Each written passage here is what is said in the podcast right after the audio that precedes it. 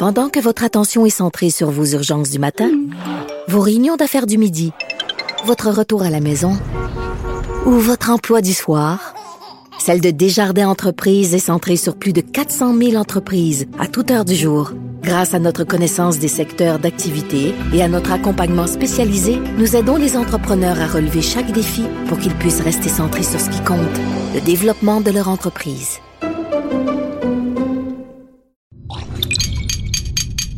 Cube Radio.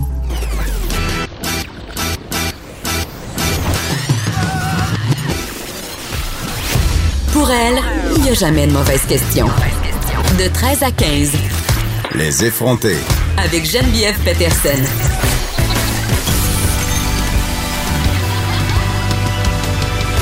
Cube Radio. Salut tout le monde, j'espère que vous allez bien, j'espère que vous avez passé un excellent week-end. J'espère aussi que vous avez été moins déçu que moi par rapport au cataclysme annoncé ces derniers jours par Environnement Canada, par Météo Média. Hey, les alertes cellulaires arrêtaient plus. C'était quasiment épeurant. J'avais peur que ça soit euh, la crise du verglas comme en 98. Par ailleurs, on a reçu des gens ici même à cette émission vendredi pour nous en parler parce que c'était pas juste moi qui avait peur sur les médias sociaux. On se disait, coudon, est-ce qu'on va assister à une nouvelle crise du verglas?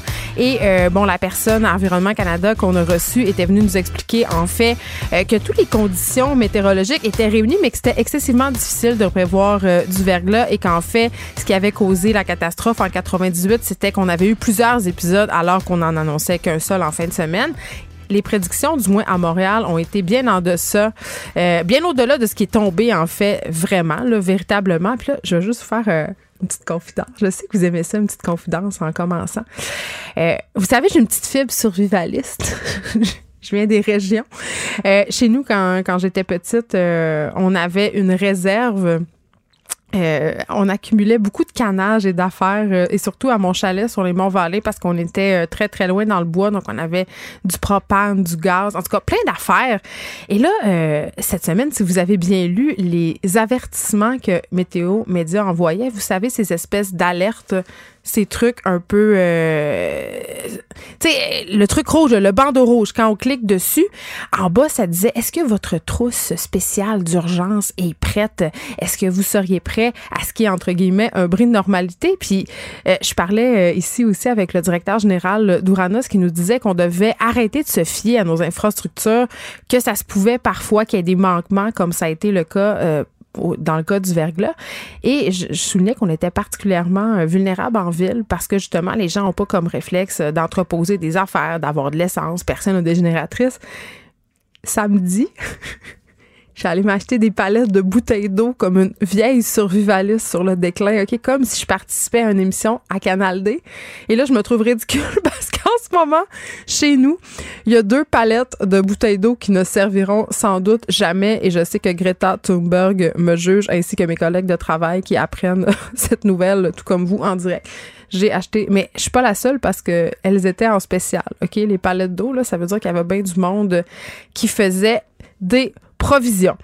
Euh, Aujourd'hui, à l'émission, on va faire un retour sur cette histoire qui, ma foi, euh, est assez révoltante, touchante aussi. On parle de cette famille de sept îles qui dit vivre un véritable enfer à cause du manque de ressources pour traiter une maladie rare qui touche plusieurs membres de cette famille. Donc, on parle d'une mère de famille ainsi que ses trois filles. Euh, elles doivent, euh, ces femmes-là, faire des centaines de kilomètres pour se rendre dans les grands centres pour recevoir des soins, pour avoir des consultations médicales aussi importantes. Et parfois, ben, elles doivent mettre leur projet en guillemets de voyage médical euh, sur le hall parce que les fonds manquent. Ils n'ont pas assez d'argent pour y aller. Euh, c'est quand même quelque chose. Là. Moi, je me dis, si on n'habite pas dans un grand centre, ça veut dire qu'on n'a pas accès aux mêmes services que les citoyens qui habitent dans des grands centres. Pourtant, on paye le même impôt. ces gens-là paient à la fin de l'année le même montant d'impôts. Ils sont imposés euh, selon leur tranche de salaire comme tous les citoyens québécois. Et ce que je comprends, c'est qu'ils n'ont pas accès aux mêmes services et que non seulement ils n'ont pas accès aux mêmes services, je comprends que les médecins de leur région sont peu au fait par rapport à ces maladies-là, ces maladies orphelines qui touchent euh, cette famille de cette île, et qu'en plus, les remboursements auxquels ils ont droit de la part du gouvernement, eh bien, ces remboursements-là, ils ne sont pas suffisants pour couvrir les frais. Donc, ces gens-là, ils sont dans, dans un gouffre financier en ce moment parce qu'ils sont malades On va en discuter avec Gail Ouellette, qui est directrice générale du regroupement québécois des maladies orphelines. On va parler à Michel Doré aussi, euh, que vous connaissez sans doute, éminent sociologue, la sexualité, professeur titulaire à l'École de travail social et de criminologie de l'Université euh, de Montréal. On parle du cas Gabriel Masneff, euh, l'Université Laval, pardon, la langue me fourchait. parce que, bon, avec tout le cas Gabriel Masneff, on a parlé, si on veut, de, de cette idée selon laquelle la pédophilie serait une orientation sexuelle ça a été largement utilisé comme excuse dans les années 70, pas seulement en France, mais aussi au Québec. Par contre, au Québec, le discours pro-pédophilie, en guillemets, a trouvé moins d'écho qu'en France. On va en discuter avec le sociologue. Frédéric Mockel aussi sera là, recherchiste de l'émission et future vedette en puissance, vedette du blog. Et là, bon, quand il m'a dit ça matin qu'il allait venir me parler euh, des blogs de hockey, j'étais plus ou moins convaincu. Mais ça a l'air, ça a l'air, ça a l'air, ça a l'air que même si c'est pas nécessairement le highlight de ma vie de regarder une bonne game de hockey, les balados de hockey, ça peut être quelque chose de tout de même intéressant. Bonne chance à lui pour me convaincre.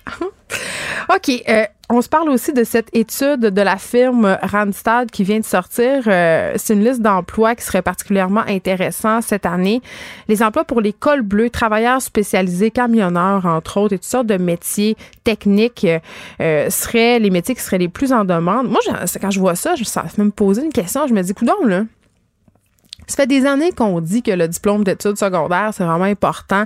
On nous vend les études supérieures comme étant euh, vraiment euh, un synonyme de réussite euh, qui n'a pas été poussé à l'université. Les métiers techniques, c'est très peu valorisé. Donc, de voir que ces métiers techniques-là sont des métiers d'avenir, c'est une bonne chose, mais ça me fait poser des questions sur comment on valorise ces métiers-là, mais aussi sur le décrochage scolaire. Quand on sait qu'il y a un bon nombre de jeunes qui décrochent, particulièrement des garçons, de se faire dire que euh, qu'on n'a pas besoin finalement de poursuivre ses études, qu'on a juste à faire un métier technique, un DEP en bon français pour être super bien rémunéré pour avoir une job. Je me demande qu'est-ce que ça va donner comme résultat final euh, dans la tête de ces jeunes-là. On reparle du mouvement vegan. Vous savez, on a reçu à l'émission il y a quelque temps une activiste vegan qui s'était introduit dans une porcherie dans la région de Saint-Hyacinthe pour faire un sit-in toute la journée.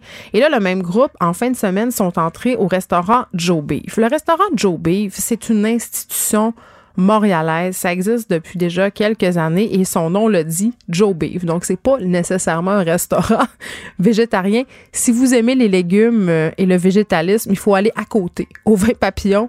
Euh, ce sont les mêmes propriétaires, mais vraiment, Joe Beef, c'est un restaurant qui est consacré à la viande. Euh, c'est peut-être pour cette raison que ces militants végétaliens-là ont décidé de s'introduire dans l'établissement samedi soir, alors que, évidemment, c'était bondé pour dire qu'il fallait arrêter de manger de la viande. Est-ce que c'était la meilleure cible? On va se poser la question avec euh, le chroniqueur Steve e. Fortin qui signait une chronique ce matin à ce sujet dans le journal de Québec. On aura aussi la nutritionniste Isabelle Huot. Elle a sorti euh, un livre, un hasard, hein, après euh, les fêtes, un livre dans la série Les menus Kilo Solutions. On les connaît déjà, ces produits-là. Huit semaines de recettes pour atteindre vos objectifs de manger sainement. On le sait, là, après les fêtes, beaucoup de gens veulent maigrir, mais ça a l'air que c'est pas un livre de maigrissage on va en jaser avec elle. Émilie Rouellette sera là aujourd'hui avec nous avec sa nouvelle chronique. Pour la deuxième fois, elle se demande comment on peut améliorer le monde, un geste à la fois. Mais avant tout ça, en fin de semaine, j'ai eu une discussion qui, euh, qui m'a préoccupée avec mon ado. Une chance que j'ai mon ado pour euh, me faire des sujets d'émission. Euh, elle me confié en fait qu'elle se faisait ben, elle n'est pas la seule par ailleurs, mais elle se fait tanner à l'école parce qu'elle a seulement un iPhone 7. OK? Vous m'avez bien entendu. Elle est victime d'intimidation, d'insultes. Il y a même une fille qui l'a poussée à l'école et ma fille a échappé son cellulaire par terre. La vitre a été fracassée et la fille de lui répondre, ben, on s'en crisse, pardonnez mon français. T'as juste un iPhone 7. Donc, c'est vraiment devenu un enjeu euh, à l'école. On intimide. Puis, tu sais, ça, existe depuis toujours, l'intimidation euh, à cause des marques, à cause de ce qu'on possède. Là, moi, je me rappelle, dans mon temps, au lycée du Saguenay, c'était les bas brodés. Si t'avais pas des bras brodés qui venaient du Jacob, ben, tu te faisais écœurer. Sauf qu'il y a une différence entre une paire de bas brodés qui coûtait 5 pièces à l'époque et un iPhone à 1000 dollars. Et là, j'ai demandé à ma fille, j'ai dit, ben, coudon, quelle sorte de téléphone ils ont, tes amis? Et là, euh, évidemment, elle a un peu bégayé. Puis elle m'a dit, ben, j'ai des amis qui ont des iPhone 11, des iPhone XR. On parle ici, là, d'un téléphone à 1700 dollars. Dans quel monde des parents ont-ils les moyens d'acheter des téléphones à 1700 pièces à des enfants de 12 ans, des enfants de secondaire 1. On s'entend là, ces enfants-là ne se servent que de leur téléphone que pour aller sur Instagram, se faire des trajets d'autobus puis aller euh, s'envoyer des textos. Donc vraiment nul besoin. D'ailleurs, je questionne aussi le besoin qu'ont certains adultes d'avoir le dernier modèle de téléphone intelligent. Je comprends que les ados se valorisent par ça, puis c'est une façon de marquer son statut social, mais c'est énormément d'argent pour les parents. Et évidemment, je suis bien au courant qu'il y a très peu de parents qui ont les moyens de payer un téléphone 1700 pièces. Donc qu'est-ce qu'ils font ces parents-là? Ils s'en vont chez un fournisseur et pétant par mois leur téléphone. Et moi, la dernière fois que j'ai appelé, moi j'ai un iPhone débarré pour ma fille, qui est mon vieux iPhone 7 que je lui donne, c'était quand même 50 dollars le plan de base. Donc, avec un téléphone qu'on loue, on s'entend le prix du téléphone et dans notre plan mensuel, ça fait 100 pièces. Faites le calcul, au bout du secondaire, ça fait quelque chose comme 5000 pièces. 5000 dollars pour que notre enfant ait le dernier téléphone et ne se ne fasse pas écœurer. Je trouve que c'est quand même cher payé et je me demande vraiment, vraiment, vraiment, eh, qu'est-ce qu'on envoie comme message quand on indique à des adolescents qu'avoir un iPhone à 1700 c'est quelque chose de normal, voire même de souhaitable? Je me demande ces enfants, ces parents-là euh, qui paient des téléphones à 1700 à leurs enfants, un le font de façon legit. Il y a beaucoup de gens qui mettent ça dans leur compagnie. Et deux, euh, j'aimerais ça, je serais curieuse de voir le solde de leur carte de crédit à ces gens-là. OK. Euh, c'était ma petite montée de lait euh, du lundi sur, sur la société de consommation. Euh, parlant de société de consommation, euh, bon, on a parlé beaucoup de Gwyneth Paltrow la semaine passée, sa nouvelle série Goop Lab. D'ailleurs, j'irai en parler ce soir sur les ondes d'LCN de cette série-là, mais aussi de cette chandelle que Gwyneth a mis en marché et là, le slogan de cette chandelle-là, cette chandelle-là vient dans une petite boîte très blanche, euh, très belle, avec des feuilles, une feuille qui rappelle étrangement la forme d'un vagin. Parce que c'est ça le slogan de la chandelle. le slogan, c'est This smell like my vagina. OK? Donc, Gwyneth Paltrow, gourou du bien-être s'il en est une, a trouvé the meilleure façon d'attirer encore plus les gens sur son site. Elle vend cette chandelle-là, cette chandelle-là qui sentirait l'odeur de son vagin. On y reviendra à l'odeur de vagin. 75 dollars américains. OK? 75 pièces. Et là, je me dis, OK, mais vraiment, ma question, là, elle était naïve. OK? Je me suis dit, mais qu'est-ce qui sent le vagin à Gwyneth? C'est sûr qu'il sent propre, qu'il sent pur, là. Elle se rend des œufs de uni, arrête pas de méditer, là. Hein, à bois de la tisane. Eh bien, paraîtrait que c'est une chandelle qui sentirait le géranium, la bergamote, le cèdre. Moi, j'ai vraiment hâte. Et là, je fais une demande à l'univers, tout le monde, là. J'ai vraiment hâte que Cube Radio distribue des sapins sans bon pour mettre dans char qui sentirait mon vagin ou celui de Sophie du Rocher. Je sais pas, ça serait quoi l'odeur? Géranium, bergamote, cèdre. Si son vagin sent ça à Gwyneth, là, c'est-tu le vagin de début de journée ou c'est le vagin de la fin de la journée quand t'as passé toute la journée dans tes culottes? En tout cas, elle a dit que cette bougie-là, elle est parfaite pour installer une ambiance sensuelle. Et là, tu sais, je vous jure, c'est vrai, là. C'est pas une joke que je suis en train de vous faire. Cette chandelle-là existe et elle est, elle est, vendue. Elle, puis elle est sold out. Il y en a plus, OK? On peut pas. Parce que moi, pour vrai, là, juste parce que j'aurais voulu tester, j'aurais commandé parce que après ma barre géranium, bergamote, cèdre, c'est excellent. Donc, on sait pas si Gwyneth euh, va aller de l'avant euh, avec euh, une nouvelle batch de bougies au vagin. Mais moi, je, vous le dis, là, on est là-dessus. Les sapins sont bons à l'odeur de vagin de Geneviève Peterson et Sophie Durocher. On est là-dessus. D'ailleurs, ça va être le salon de l'auto bientôt. On va peut-être vous en distribuer. Ça va sentir très bon. J'en ai aucun doute. OK. Parlant d'objets bizarres qui circulent sur Internet, euh, tu sais, on a parlé la semaine passée de l'influenceuse américaine qui vendait des photos d'elle, du piastres, des photos nues pour euh, financer, si on veut, une aide pour les feux de brousse en Australie. Eh bien, sachez, sachez qu'il y a des gens qui tirent profit de n'importe quelle situation. Ça, je pense qu'on avait déjà compris ça. Euh, il y a une compagnie de sextoy qui a fabriqué un dildo en forme d'Australie et euh, ils vont remettre tous les profits, 100% des profits euh, à un organisme qui vient en aide justement, euh, qui va aider l'Australie à faire face au feu de broussailles. Et là, je sais, là, il y a une seule question qui vous brûle les lèvres. de quoi ça a l'air un dildo en forme d'Australie? Tu sais, comment je fais pour me rentrer ça? Je me suis posé la même chose, la même question. C'est la, base qui est en forme de l'Australie, OK? Ce n'est pas le phallus dildoïque en tant que tel. C'est la base. Mais quand même, tu sais, la base que tu peux coller dans la douche, je dis pas que j'ai déjà fait ça, là. J'ai vu ça quelque part. Donc, euh, c'est la base et c'est drôle parce que cette compagnie-là, euh, qui s'appelle Geeky Sex Toys, euh, vend le dildo en forme d'Australie 69 dollars australiens. Quand même un peu cute. Donc, c'est environ 62 dollars canadiens.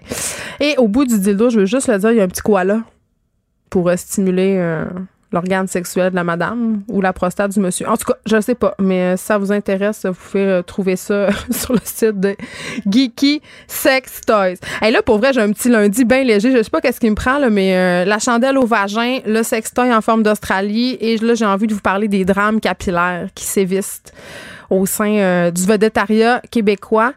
Là, grosse affaire, grosse affaire sur, euh, les Instagram, sur Internet, parce qu'Elisabeth Rioux, l'influenceuse qui a le plus de followers au Québec, cette euh, madame qui monte ses fesses, qu'elle a très belle par ailleurs et sa taille largement photoshopée sur Instagram avant des bikinis, OK? Euh, elle a fait une photo d'elle sans ses rallonges. OK? Parce qu'Elisabeth Rioux, elle est très populaire pour ses longs cheveux blonds qui lui descendent jusqu'au fouf. OK? Mais là, c'est une femme normale derrière cette égérie se cache une femme normale. Donc, elle a fait une photo d'elle sans ses rallonges. Et là, elle a expliqué dans un pose vraiment rempli d'authenticité euh, et de vérité que en ce moment, même si sa coupe était belle, parce qu'elle venait de faire du botox capillaire au salon XN, mais qu'elle se sentait pas elle-même avec cette longueur-là. Donc, elle a très hâte de retrouver ses rallonges Elisabeth Rioux. Et là, vous vous demandez, mais c'est quoi du botox capillaire? Parce que quand même, on sait que du botox, c'est une toxine hein, qui a pour but de te geler la face pour pas que tu sois ridé. Tu fais qu'est-ce que ça va avoir? Il n'y a pas de muscle dans les cheveux. Mais non, c'est juste un nom marketing. Le botox capillaire, c'est un traitement à l'acide hyaluronique que tu te mets dans ta tête qui coûte très cher puis pseudo que tes cheveux redeviennent jeunes. C'est là qu'on est rendu tout le monde. Et je veux juste vous dire que cette publication-là d'Elisabeth Rioux circule plus que toutes les nouvelles sur la guerre en Iran. Il y a Marimé aussi qui s'est coupé les cheveux. Les gens la traitent de suiveuse. Elle s'est fait une petite coupe au carré, là, comme Marie-Pierre Morin puis Céline Dion.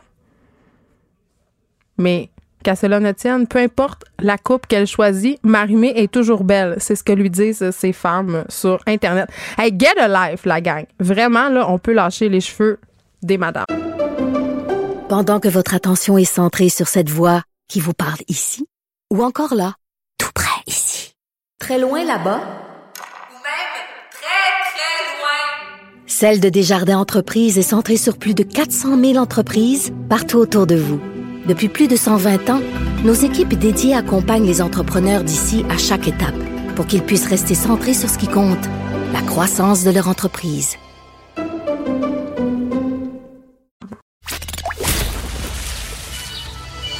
Les effronter. Deux heures où on relâche nos bonnes manières.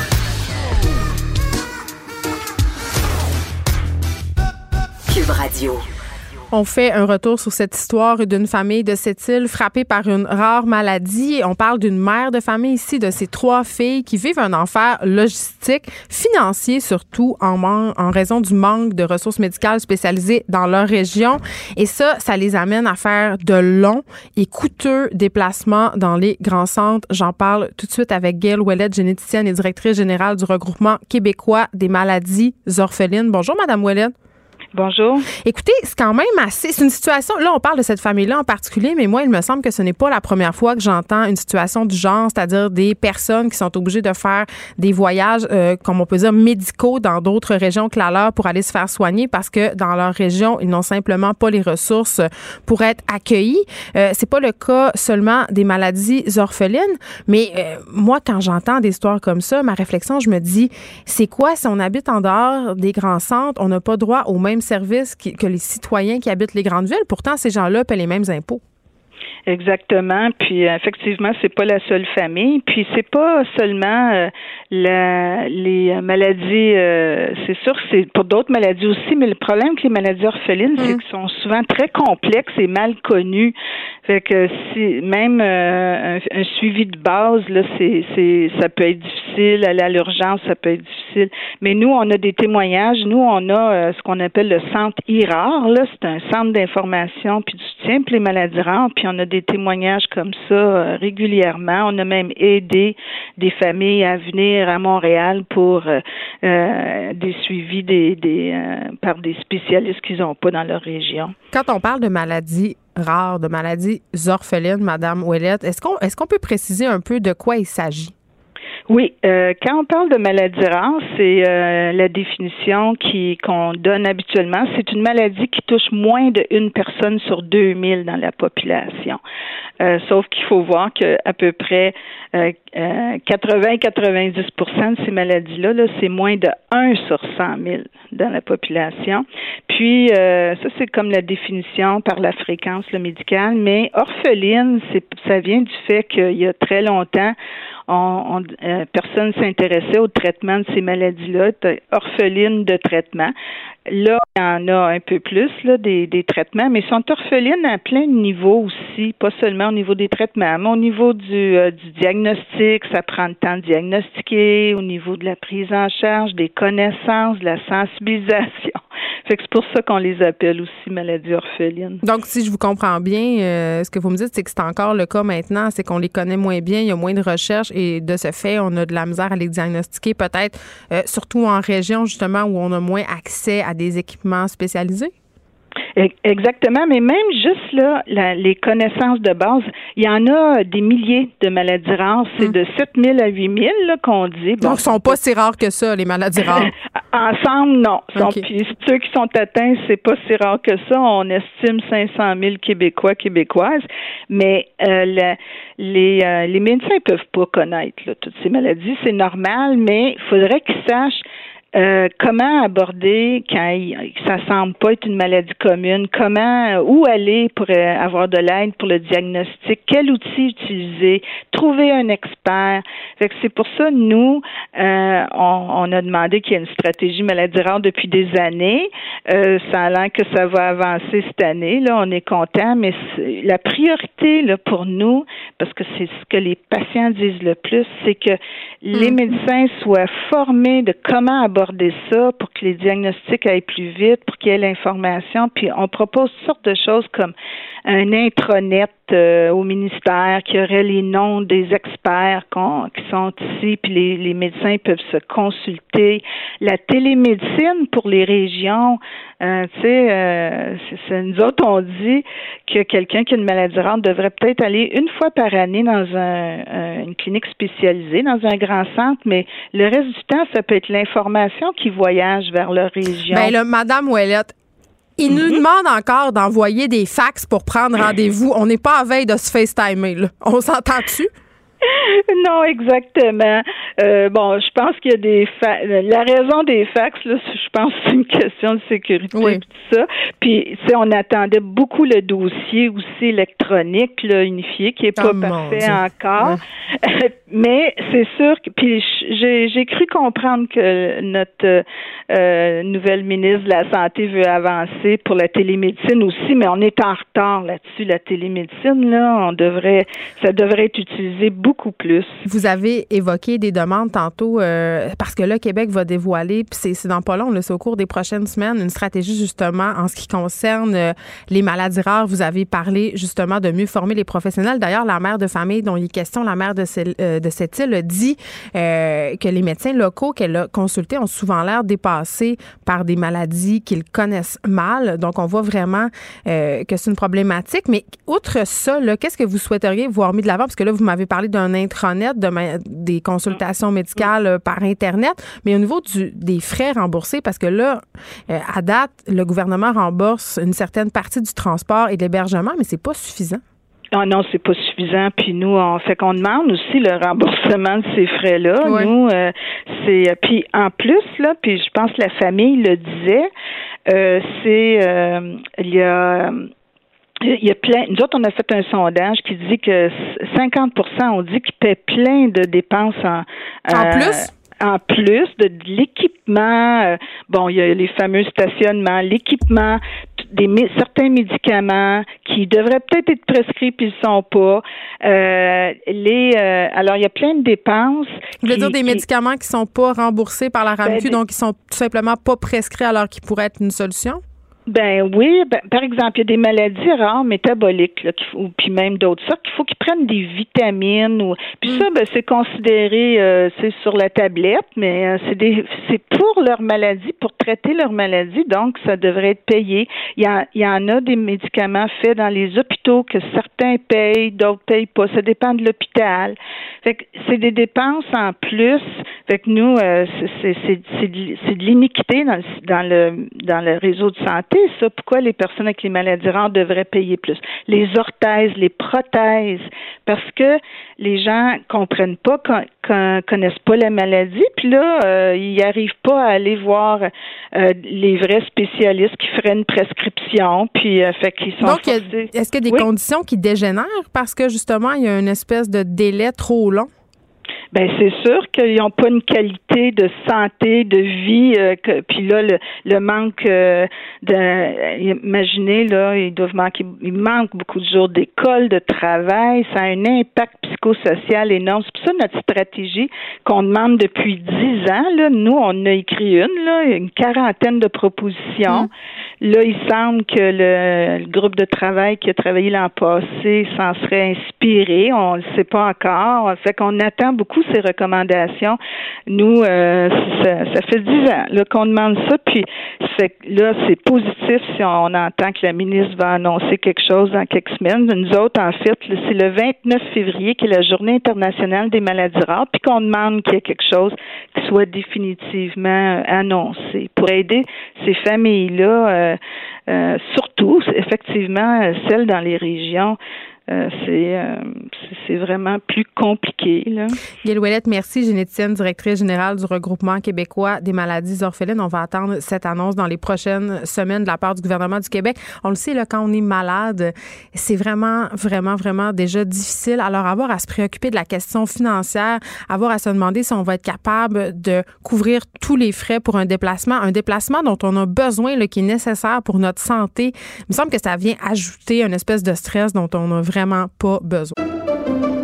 Pendant que votre attention est centrée sur cette voix qui vous parle ici, ou encore là, tout près ici, très loin là-bas, ou même très, très loin, Celle de Desjardins Entreprises est centrée sur plus de 400 000 entreprises partout autour de vous. Depuis plus de 120 ans, nos équipes dédiées accompagnent les entrepreneurs d'ici à chaque étape pour qu'ils puissent rester centrés sur ce qui compte, la croissance de leur entreprise.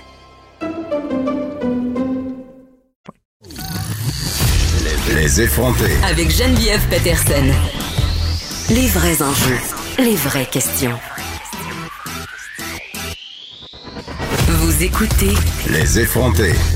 Vous savez, avec l'affaire Gabriel Masneff, cet écrivain français euh, qui a entretenu des relations euh, plutôt douteuses avec des mineurs, dont euh, Vanessa Springova qui sort un livre ces temps-ci qui s'appelle Le consentement. L'idée que la pédophilie est une orientation sexuelle comme les autres a comme fait un petit comeback dans l'actualité. puis c'est un sujet qui avait beaucoup été, été discuté dans les années 70-80 au Québec, en France aussi, des artistes qui se justifiaient en invoquant que la pédophilie était une orientation sexuelle comme les autres, donc ils se servaient de ça pour justifier le fait qu'ils et elles, parce qu'il y a des femmes aussi, euh, avaient des relations sexuelles avec des mineurs de très jeunes mineurs. Euh, ce mouvement-là, par contre, n'a pas eu autant de succès, entre guillemets, euh, au Québec qu'en France. On va essayer de se demander pourquoi avec Michel Doré, sociologue de la sexualité, professeur titulaire à l'École de travail social et de criminologie de l'Université Laval. Bonjour, Monsieur Doré. Oui, bonjour Geneviève. Ça me fait plaisir d'en parler parce qu'effectivement, c'est une histoire méconnue. Ben, écoutez, moi, euh, je vais vous faire une petite confidence, OK, Monsieur Doré? Euh, j'ai fait du bénévolat undercover euh, dans un organisme qui vient en aide aux délinquants sexuels qui sortent de prison. Et dans, dans les thérapies, beaucoup de ces délinquants nous arrivaient un peu avec cette théorie-là, selon laquelle la pédophilie, ben, c'est une orientation sexuelle. C'est pas d'hier. Non, c'est pas d'hier qu'on dit ça, mais c'est pas le cas. Hein? Réglons tout de suite la chose. Euh, ce n'est pas une orientation sexuelle, c'est une préférence. Dans les orientations, il y a des préférences. Il y a des personnes qui ont des désirs pédophiles ou des, même des activités pédophiles, autant dans l'homosexualité, dans l'hétérosexualité, dans la bisexualité. Alors, euh, tu sais, dans, dans chaque orientation sexuelle, il y a des préférences en termes d'âge, de poids, de grandeur, de grosseur, etc. Alors, ce n'est pas une orientation sexuelle et ce n'est pas non plus, surtout au Québec depuis longtemps, euh, même si ça l'était, ce ne serait pas une orientation légitime parce qu'on a des lois ici et on a eu beaucoup d'avance sur la France. C'est pour ça que tout ce mouvement-là ici qui essaie de dire, euh, bon, c'est une orientation sexuelle légitime, puis qui essaie beaucoup de se coller aussi au mouvement LGBT. Pendant que votre attention est centrée sur cette voix qui vous parle ici, ou encore là, tout près ici, très loin là-bas, Celle de Desjardins Entreprises est centrée sur plus de 400 000 entreprises partout autour de vous. Depuis plus de 120 ans, nos équipes dédiées accompagnent les entrepreneurs d'ici à chaque étape pour qu'ils puissent rester centrés sur ce qui compte, la croissance de leur entreprise. Là, je vous dirais, grosso modo, ça a duré du début des années 70 au début, mettons maximum milieu des années 80 au Québec. Euh, mais très vite, il va arriver plusieurs affaires. D'abord, les mouvements LGBT euh, ne veulent pas de ce discours-là et se dissocient de ça en disant non, non, non. Nous, on parle d'orientation sexuelle, on ne parle pas d'âge. Euh, la, plupart des mouvements LGBT à l'époque sont d'accord avec le fait qu'il y ait des qu'il y ait un âge de consentement. Écoutez, dans ces textes-là, je me suis préparé en fin de semaine, j'ai retrouvé des textes où des gens ici au Québec demandaient que la majorité sexuelle soit 6 ans. Mais un enfant de 6 ans, puis moi, c'est ce que je trouve excessivement euh, douteux. Si on parle, par exemple, euh, de l'affaire Masneff, tu sais, euh, Gabriel Masneff se défend, en guillemets, ces jours-ci dans les médias en publiant des extraits de lettres d'amour que Vanessa Springova lui aurait écrites alors mm. qu'ils étaient ensemble ou même séparés. Il dit, vous voyez, elle était vraiment en amour avec moi, elle était consentante. Mais ce fameux consentement-là, c'est souvent ça qui est évoqué. Euh, on a des écrivains ici aussi qui sont... qui, il y en a quelques-uns. Oui, euh, je pense entre autres à Paul Chamberlain qui a publié Le Prince de sexe-amour et il a quand même invoqué à plusieurs reprises le fait que des jeunes garçons étaient en mesure de consentir et qu'il fallait pas valider, si on veut, la sexualité de l'enfant. Il y a des psychanalystes qui sont embarqués là-dedans aussi, M. Dorel. Ben, ben c'est le mouvement de la contre-culture, un peu le peace and love, hein, pour, ceux, qui ont connu ça. Euh, c'est présenté assez paradoxalement, c'est présenté à ce moment-là comme défendre les droits de l'enfant, le droit de l'enfant à la sexualité. Oui, mais le droit de l'enfant à la sexualité, c'est pas le droit des adultes d'abuser de ça. Hein. Euh, on a fait la part des choses. Et pourquoi au Québec, on a vite fait la part des choses? Et quand on voit Mme Bombardier en 90, je pense, intervenir avec M. Pivot à son émission, ben, euh, Mme Bombardier, elle, est le reflet de la culture québécoise, hein, où nous, on a la DPJ depuis 1979, donc on a commencé à entendre des enfants qui disaient, oui, j'ai vécu ça, mais non, j'étais pas consentant dans le fond et tout ça. On commence à avoir des recherches. On a été un des premiers endroits au Québec, au Canada, aux États-Unis. En fait, c'est que les premières recherches sur les enfants euh, victimes de prédation sexuelle ont été faites et les enfants commencent à nous dire non, non, non, non, euh, je trouvais pas que c'était épanouissant pour moi et tout ça. Alors, oui, parce que euh, cette idée d'initiation, hein, il y a cette idée d'initiation qui est tout le temps, qui, il nous ramène toujours à ça. Euh, c'est la bonne façon de faire découvrir. Et il y a, il y a cette, on se sert aussi beaucoup de la culture gréco-romaine, c'est-à-dire de cette espèce. C'est pas pareil. Ben, je sais que c'est pas pareil, mais ça en sert. La culture gréco-romaine, là, d'abord, ça concernait pas les enfants et c'était la fin de l'adolescence. C'est tout à fait différent et ça n'incluait pas forcément des relations sexuelles, loin de là. Alors, je pense qu'on a beaucoup euh, exagéré. Et puis aussi, il y a une autre affaire, oui, qu'il faut dire, c'est que dans les années 80, il y a une affaire aussi qui va nous empêcher au Québec de tomber dans, dans, dans le piège dans lequel vont tomber beaucoup de Français, c'est qu'on commence ici à avoir les scandales sexuels dans les communautés religieuses et tout ça, et on commence à avoir des, des, des, des enfants, des adolescents ou d'ex-enfants enfants ou adolescents qui nous racontent l'enfer qu'ils ont vécu.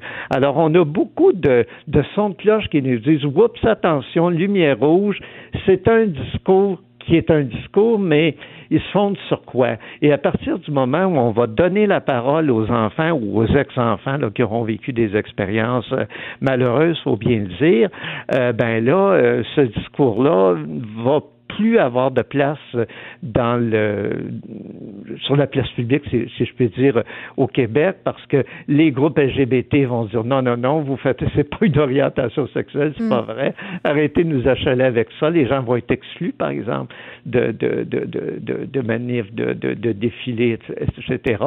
Mais en France, ça va durer beaucoup plus longtemps parce que une loi comparable à la, protection de la jeunesse, alors que c'est en 79, là-bas, ça va être dix ans plus tard, hein, c'est 89 ou 90.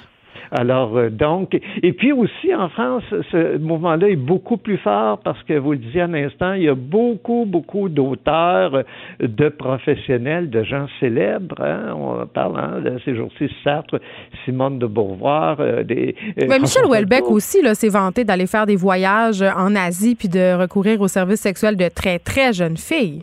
Oui, oui, oui. Alors en France, il y a une tolérance, c'est un peu comme si le rat euh, littéraire euh, excusait ces choses-là. Ben non. Écoutez, l'enfant qui est violé, qui est abusé, euh, euh, il souffre pas moins parce que c'est une personne connue. C'est ridicule de penser ça. on le sait, on le sait ça. Tout le monde sait ça. Mais en même temps, les parents de ces enfants-là, tu sais, vous savez, euh, Vanessa Springova parlait de sa mère, sa mère qui lui disait, entre guillemets, au début, elle acceptait pas trop la relation, mais quand elle a voulu le quitter, elle lui a dit, ah, t'es sûre, tu sais, t'adores? Euh, on pense aussi aux parents qui envoyaient leurs enfants à Neverland, le, ranch de Michael Jackson. cette aura de célébrité-là a cette un effet aussi sur les parents qui, qui se disent, ben, il est célèbre, je vais envoyer mon enfant, puis tout est correct. Bien sûr, bien sûr, euh, oui, puis vous avez raison, la comparaison que vous faites. Euh, bon, Michael Jackson, ça n'a jamais été trop, trop éclairci. Il est mort maintenant. Mais effectivement, euh, disons qu'il y avait des relations troubles avec les enfants, pour dire le moins. Hein. Ben, en tout cas, moi, comme maman, je suis pas ça, j'aurais envoyé mon enfant là. Non, c'est sûr. La plupart des, des, des parents ne feraient pas ça. Mais les, oui, les, eh ben, on parle d'abus. Vous savez, souvent, les prédateurs sont très habiles à abuser non seulement des jeunes, mais leur entourage. Et, on le voit bien. Euh, donc, parce qu'effectivement, les jeunes étaient euh, abusés, mais les parents aussi, d'une certaine façon, en racontant toutes sortes d'histoires euh, qui, qui n'avaient pas de sens, dans lesquelles les parents embarquaient. Parce que les vrais droits des enfants, là, finalement, et c'est ça qu'on a compris au Québec et avant tout le monde d'ailleurs, c'est les vrais droits des enfants, c'est d'être protégés contre les adultes qui veulent abuser d'eux. C'est ça les vrais droits des enfants. c'est pas le droit de baiser avec des adultes. Et pour l'adulte, son devoir, c'est de dire non, même si l'enfant euh, a l'air consentant et a du désir, entre guillemets, et dit je veux, je veux. Et c'est ça que la loi au Québec dit depuis très longtemps et on a été un des premiers endroits au monde à le faire. Et c'est pour ça qu'on a une culture qui est beaucoup plus résistante à, cette idée-là, que ce serait banal, en tout cas, au moins dans certains cas. On est très résistant c'est ça, et, c'est fort heureux que ce soit ainsi d'ailleurs. Quand même, M. Doré, euh, on avait quand même certaines réticences au Québec. Vous avez écrit ce livre, ça arrive aussi aux garçons. Et à l'époque, il y a plusieurs de vos collègues qui croyaient pas que la pédophilie, ça existait au Québec. Absolument. Écoutez, moi, quand j'ai fait mon cours dans les années 70 à l'Université de Montréal, on avait un cours de psychologie et j'avais demandé au professeur euh, des cas d'agression sexuelle, euh, vous évaluez ça à combien? C'est bizarre qu'on n'en parle pas dans le cours. J'étudiais quand même en travail social à ce moment-là. Et puis le professeur dit, oh, écoutez, c'est tellement rare, c'est peut-être un enfant sur un million. Mais voyons. Écoutez, alors moi j'étais tellement scandalisé de ça parce que bon, j'ai comme deux carrières. J'ai déjà été intervenant euh, social pour la DPJ de 70 à 80 et euh, de 80 à 90, pardon, mm. fin des années 70 à 90. Euh, et là, euh, je, je, me mets à, et là, on envoyait des enfants victimes de prédateurs et, et d'abus d'agression sexuelle, mais on en voyait plein. Et on voit bien que ce discours-là ne tient pas. Et c'est là qu'il y a des gens comme moi, d'ailleurs, c'est là que j'ai fait le projet d'écrire là-dessus je me dis comment ça se fait que nous, on envoie plein d'enfants, mais il n'y a pas de recherche publiée pour le grand public qui font contrepoids à cette parole-là qui dit que c'est pas grave. Parce que les enfants qu'on voit, euh, sont très poqués, comme on dit, et sont en grande souffrance, ont mm. des séquelles euh, épouvantables de ça. Il faut raconter ça. Et, mais les gens me disent, oui, euh, il n'y en aura pas assez, tu trouveras pas, euh, quand on dit un enfant sur un million, ça veut dire qu'au Québec, j'aurais trouvé quoi, 5, 6, 7 personnes. C'est pas le cas. Quand on sait à quel point il y avait de l'inceste au Québec. Oui, et en quelques semaines, j'ai trouvé des dizaines. Ben, je le savais parce que la DPJ, on en recevait tous les jours des cas comme ça, dès que la DPJ a ouvert. Alors, on savait qu'au Québec, ça existait. On savait que ça faisait des dégâts.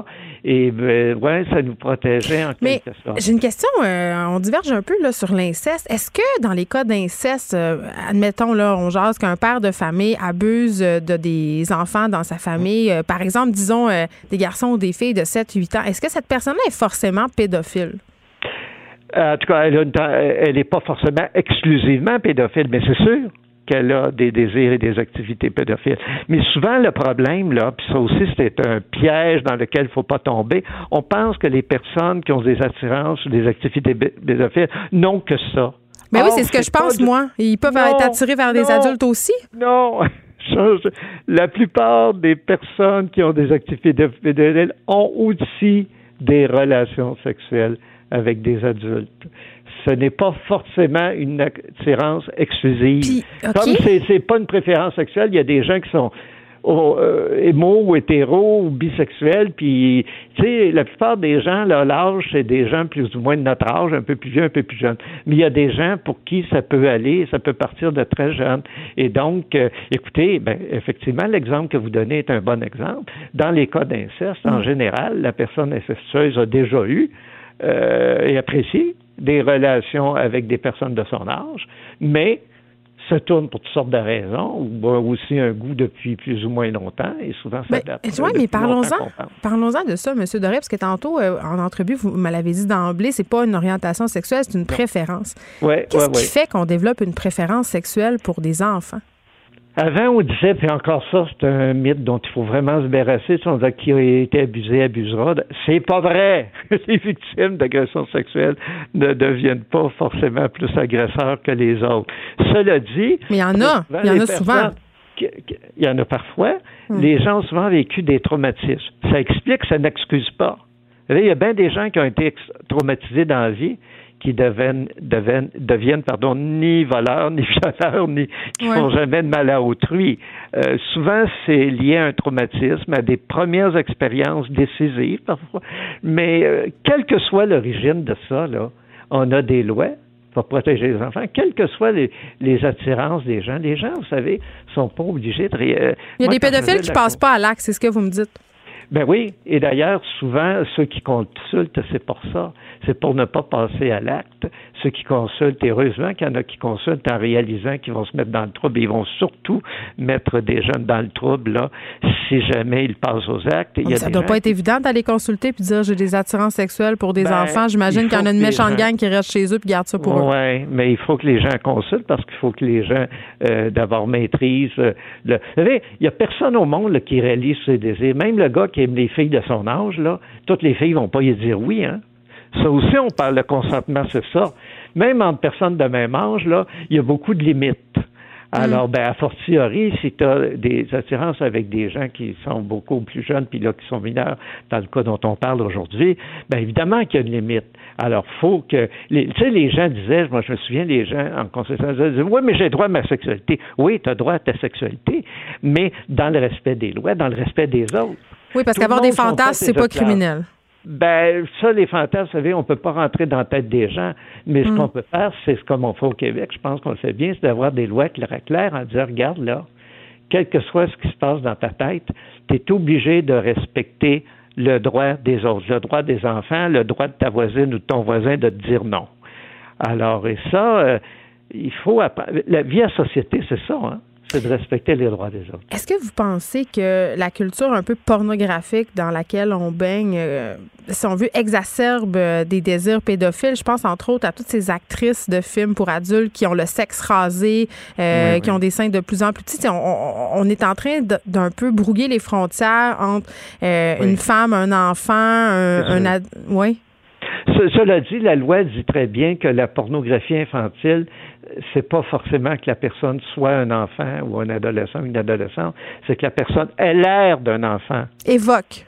Alors, oui, oui. Alors, mon Dieu, toutes les films avec des filles à Lulu, hein, il y en a beaucoup. Oui, mais ça, mais ça euh, aussi, ça pourrait, il y a, je ne sais pas s'il y a des causes au Québec, mais dans d'autres pays, il y en a eu, et euh, Effectivement, c'est pas euh, parce que vous savez euh, dans la porno il n'y a, pas l'âge, vous n'avez pas le certificat de naissance de la personne là. Hmm. Alors, euh, mais c'est fait pour combattre effectivement l'encouragement à la pédophilie en ce sens-là. Il ne faut pas que la personne soit mineure ou puisse avoir l'air d'une personne mineure. Enfin, selon le texte de la loi. Si on revient à l'affaire Masneff en terminant, Monsieur Doré, est-ce que vous diriez donc malgré qu'ils s'en défendent bien, qu'ils publient des lettres d'amour, qui se déchirent la chemise sur la place publique en invoquant cette formidable histoire euh, qu'il aurait eue avec Vanessa Springova, est-ce que vous pensez que euh, Gabriel Masneff, ben, c'en est un pédophile? Ben, c'est lui qui l'a dit. On n'a pas, nous, elle l'a déclaré ou pas. C'est lui qui l'a écrit, qui l'a dit, tout ça, et, et qui il a fait une œuvre avec ça. À une époque où, bon, en France. Je pense pas qu'il ait été très, très populaire. Je pense même, je sais pas s'il est jamais venu au Québec, mais je pense pas qu'il était très, très connu. Mais effectivement, il a profité d'une nonchalance, de, de mauvaises informations. Le fait de penser, effectivement, que ça puisse être une orientation sexuelle mm. comme les autres et tout ça. Mais maintenant, ben, on est plus éduqué, on est mieux informé, on a beaucoup d'enquêtes, d'études maintenant, j'en ai fait moi-même, euh, en interrogeant les victimes, où on voit que c'est pas anodin qui a des conséquences et des conséquences qui font beaucoup de mal. Puis maintenant, il y a 83 ans, est-ce qu'il devrait payer pour des actes qui ont été commis? Ça fait longtemps dans une société qui était beaucoup plus permissive puis pas rendue à la même place? Parce que ça aussi, c'est une question qui est beaucoup posée. Tout à fait. Tout à fait. Pourquoi? Ben, écoutez, moi-même, quand j'allais en Europe avec mes livres parlant des agressions sexuelles, et parfois dans des conférences, c'est jamais insulté. Les gens disaient, mais vous prenez pour un policier, vous n'avez pas à dénoncer. Je disais, écoutez, euh, puis moi, là, mais moi, je parlais de victimes, des gens qui avaient été agressés entre 6 et 12 ans. Là. Et il y a des gens qui disaient Ah, vous vous prenez pour un policier, il ne faut pas dénoncer ça. Pour qui vous prenez-vous? Ben, je me prends pour quelqu'un qui, qui prend la part des enfants. et puis, c'est sûr qu'il doit. moi, j'étais sidéré. Je me souviens une fois, euh, j'avais peur même que la personne vienne m'agresser physiquement. Il y avait des gens qui étaient profondément choqués du fait qu'on dénonce des relations entre des adultes et des enfants. Alors, euh, bon, espérons que ça a changé maintenant, mais effectivement, ce discours-là était très fort parce qu'il y avait des porte-paroles qui étaient séduisants euh, avec des triples guillemets et hmm. qui convainquaient non seulement des enfants et des parents, mais qui convainquaient les, téléspectateurs, les, oui, sous prétexte de l'art et de, de, cette liberté sexuelle. Mais maintenant, M. Madineff, notamment, ben, ses livres, euh, bon, beaucoup ont été retirés. Enfin, ceux qui faisaient l'éloge de ses propres activités, qui les racontaient dans le détail. Et puis, apparemment, il y a une enquête ouverte. On verra. Vous savez, euh, euh, moi, je pense qu'il ne devrait pas avoir de, de limite de temps là, mm pour porter plainte dans ces cas-là parce que souvent, euh, les, les, gens qui ont vécu ça euh, vivent dans la honte, dans, dans, dans, dans, le secret, tout ça. Et ça peut prendre des années, souvent des décennies, ben, euh, comme c'est le cas dans, dans, le cas de M. Mazeraf. Il faut laisser le, le, temps aux victimes, il faut les écouter et il faut que la justice s'humanise aussi, bien sûr. Michel Doré, sociologue de la sexualité et professeur titulaire à l'École de travail social et de criminologie de l'Université Laval. Merci. Je veux juste spécifier pour les auditeurs que la police, quand même, française, a affirmé que le journal de Gabriel Masneff était désormais considéré comme une pièce à conviction. Donc, c'est quand même euh, pas rien qu'un objet littéraire euh, puisse servir de pièce à conviction comme ça. Si ça passe, ça va servir de jurisprudence. Et on critique souvent la DPJ. Euh, on se demande même, il y a un auteur qui a écrit un livre, Le Québec aime-t-il vraiment ses enfants? Et je crois que dans ce cas-là, la DPJ a fait un bon travail. Cube Radio. Jusqu'à 15, vous écoutez. Les effrontés. Et là, là, on s'en va complètement ailleurs. Frédéric Mockel, euh, recherchiste, euh, auteur du blog Accro au balado. Là, tu vas essayer de me convaincre d'écouter des balados de hockey. Oui. 3, 4, 2, 1, bonne chance. Ben, c'est ça. En fait, là, j'ai l'impression de commencer euh, vraiment avec plusieurs prises au bâton déjà là. Parce que, d'une part, je sais que mon public en ce moment, c'est-à-dire toi, est pas nécessairement très intéressé par le hockey. Puis si je peux être honnête avec toi, tu sais, moi non plus, j'écoute pas beaucoup le hockey, en fait. je suis toujours fasciné à quel point on peut parler longtemps de hockey dans les médias médias, là. Il y a de l'analyse puis de l'analyse. Je me dis les balados, c'est ça aussi. ben, c'est un peu différent, mais c'est dans le même style peut-être. Mais tu vas voir, je, vais t'expliquer un peu les quelques, balados que moi je conseille quand on parle de hockey. Mais tu parles dans les médias, mais moi je te dirais, parler de hockey, c'est universel. En tout cas, au Québec, je parle pour tout le monde. C'est notre sport national. Oui, sincèrement, je sais pas pour toi, là, moi personnellement, je suis pas particulièrement bon au, à faire du small talk, entre guillemets, quand je rencontre des oncles ou des tantes ou des cousins que je connais Moi, pas je parle beaucoup. de la météo. Ben, c'est ça. Ah ouais, mais ça, c'est le, ça, c'est le deuxième. C'est ça. Mais tu sais, rendu là, la météo, tout le monde en parle déjà. Mais là, le hockey aussi, tu peux le en parler. Le Canadien pas bon cette année. C'est hein? ça. Ouais, d'une part, il y a ça. Le Canadien est pas bon cette année. Mais l'affaire que je remarque, c'est que t'es pas obligé de suivre le hockey euh, de façon quotidienne pour pouvoir parler de hockey. parce qu'au final, les gens, ils veulent pas nécessairement parler de hockey là. Ils veulent pas de la dernière, de la dernière ils partie. Ils veulent parler des joueurs. Qu'est-ce qu'ils veulent parler? Ils veulent parler du Canadien en général, de l'idée du hockey. Parce qu'on s'entend pour euh, le Québec, le, le hockey, c'est plus que juste un sport. C'est genre, euh, c'est un des sujets les plus. C'est une religion. C'est une on religion. Va le c'est euh, ce que vous voulez comme analogie un peu douteuse, là, mais reste que le hockey, c'est super important euh, pour le Québec. Et puis, il y en a beaucoup. Là, moi, j'ai personnellement des, euh, des gens qui n'ont pas encore décroché de 93 quand les Canadiens ont gagné leur dernière Coupe Stanley. Moi, j'avais deux ça fait ans. Longtemps, là. Mais ça fait longtemps, mais les gens ne reviennent pas. Le parce but, que... là, le but à Québec, là, le, cette affaire, je sais pas trop, là, était-tu bon, était-tu pas bon, là? Fait que en ça. parlent encore. Mais les gens utilisent toujours la saison actuelle pour revenir sur qu'est-ce qu'ils ont beaucoup aimé, les, les, les victoires d'antan ou mettons les défaites qui, ont, les, qui sont vraiment venus les chercher. En fait, c'est plus une excuse pour euh, aller dans l'émotion parce que sais, on s'entend, on parle pas des stats, euh, on parle pas des statistiques de tel joueur qui fait tel but puis faire comme ça nécessairement euh, avec le mononcle ou le, le, cousin ou. Mais moi, quand une conversation sur le hockey, d'habitude, je me sauve parce que moi, les, joueurs du Canadien que je connais, c'est oh ouais. Saku Koivu.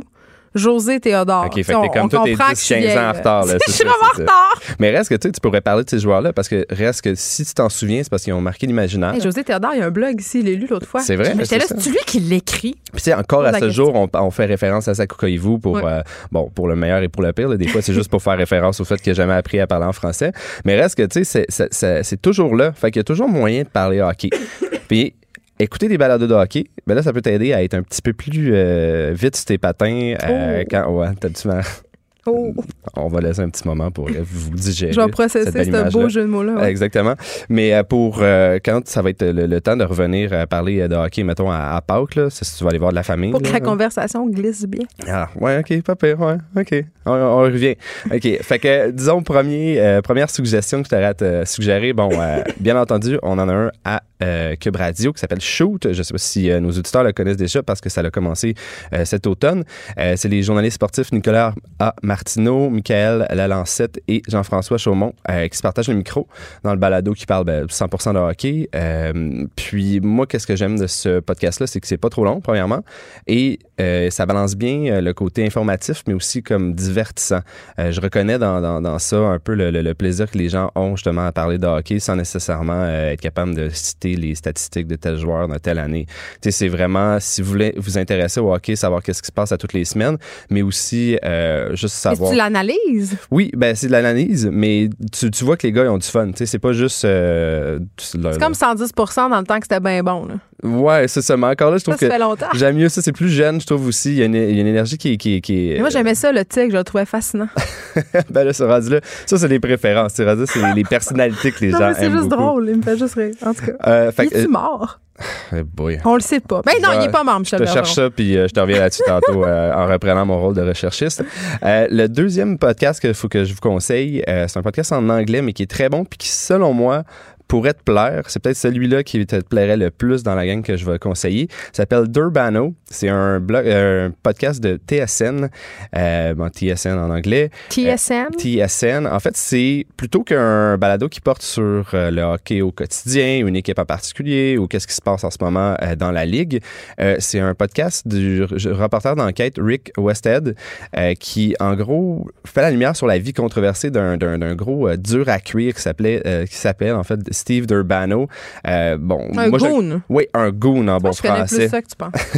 Parfait. Ben, en fait, Steve Durbano, il est très connu pour euh, avoir. Il y a des records en, en ce qui a trait au, euh, au nombre de, de, de, de, pénalités en fait qu'il a eu dans sa vie. Il est très connu pour ses coups vicieux. Mais ce que les gens peut-être savent un peu moins, c'est que hors de la glace, il y avait aussi une vie dans le crime organisé. Il y avait hein? des dépendances beaucoup. Tu vois là, tu m'intéresses. Exactement. Ben c'est ça. C'est quelqu'un qui avait une vie très mouvementée, très sombre. C'est un fait. bad boy. Oui, puis en fait, le, le, le podcast de Durbano, justement, Durbano, est très, très, très bon pour. Euh, ça fait un peu true crime, si on veut, mais thématique hockey.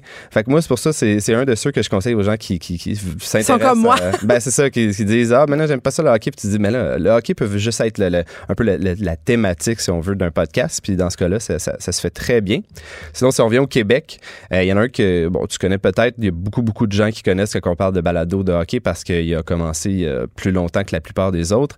Euh, c'est celui qui s'appelle Dread sur le tape de David Bocage, qui est, qui est notamment humoriste, en fait. Puis lui, ben, s'est fait connaître beaucoup avec ses entrevues, en fait, plutôt que tout le temps faire OK, bon, cette semaine, il s'est passé ça, ça, ça.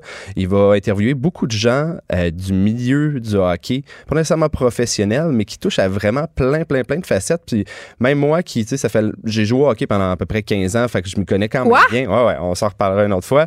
Mais euh, reste que que tu connaisses ça ou connaisses pas ça, je trouvais ça super intéressant, les gens qui t'amènent, parce que c'est des, des, gens que tu n'entends jamais dans les médias, que tu n'entends jamais le point de vue ou qui te fait juste penser à un aspect du hockey que tu n'aurais peut-être jamais pensé. C'est pas juste, euh, encore une fois... Fait que, le menu, là, celui qui aiguise les patins, le menu, c'est une référence à l'an 50. le menu, je suis pas sûr. Ouais, j'ai pas, j'ai pas les références en 50, par exemple, mais peut-être que le menu, ça, j'ai pas vérifié, il faudrait vérifier dans ces... Euh, je pense qu'il est rendu à 91, 92, je crois, les épisodes.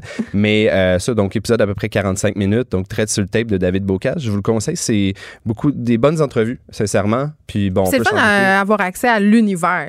Oui, c'est vraiment l'univers, puis c'est pas nécessairement justement pour te tenir au courant. Puis ben, David Bocage est un bon, euh, un bon animateur dans ce cas-là. Un bon raconteur. Exactement. Euh, sinon, euh, j'ai encore deux petites suggestions. Il y en a un qui s'appelle Spittin' Chicklets de Barstool Sports. C'est un, bon, vous aurez compris que c'est un, un, balado en anglais. En gros, c'est des vétérans de, de, la, la, LNH qui parlent de hockey pendant à peu près deux heures, trois heures, des fois, ah, non-stop. C'est Ryan Whitney et Paul Bissonnette.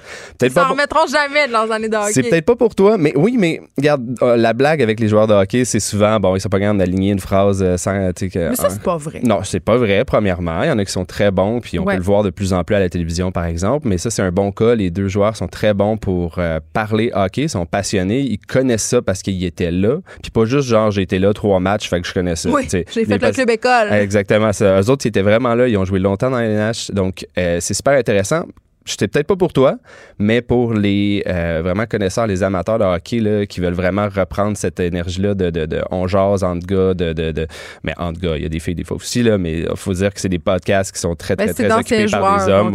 exactement, exactement c'est ça. Bon, ça, ça serait une conversation à avoir un autre jour. Euh, les, podcasts de sport, est-ce que c'est trop masculin? Euh, je dirais que oui, mais bon, ça, c'est une autre question. Euh, mais c'est très bon. c'est un des plus populaires qui existe en anglais, en français, peu importe. Donc, si si on veut entendre des joueurs de hockey qui sont capables de faire une phrase sujet-verbe complément, c'est ça. Exactement, mais en anglais, malheureusement. Euh, donc, à quand euh, un podcast québécois de, juste de joueurs euh, en français ici, on verra bien. Et puis, pour, sortir, pour finir, en fait, on a aussi le balado Sortie de zone, en fait, qui est une collaboration de 98.5 puis la presse. je sais, je fais une belle combinaison, je vais les deux ensemble. Je pense que t'es licencié en sortant. Ben non, c'est pas vrai. Mais ce podcast-là, c'est, je trouve un petit peu plus sobre, mais c'est pour les gens qui veulent vraiment plus avoir le côté euh, un peu plus straight de qu'est-ce que quand on parle de hockey, euh, les, les, games qui viennent de se passer, un peu moins ludique par exemple que, que le nôtre. Oui, c'est l'analyse. C'est ça, c'est vraiment dans l'analyse. Donc sortie de zone, euh, si ça peut vous intéresser. Donc écoutez le pas, c'est la concurrence. ben dans ce cas-là, allez écouter Shoot, le balado du hockey. Et puis sinon, ben, vous pouvez retrouver toutes mes, mes suggestions sur mon blog Acro Balado sur le site du Journal de Montréal. Donc je vous conseille même pour toi qui n'aime pas le hockey d'aller écouter quelques-uns. Non, mais tu m'intéressais avec ton histoire euh, de true crime, là. Frédéric Mockel. Merci. Eh, merci à toi.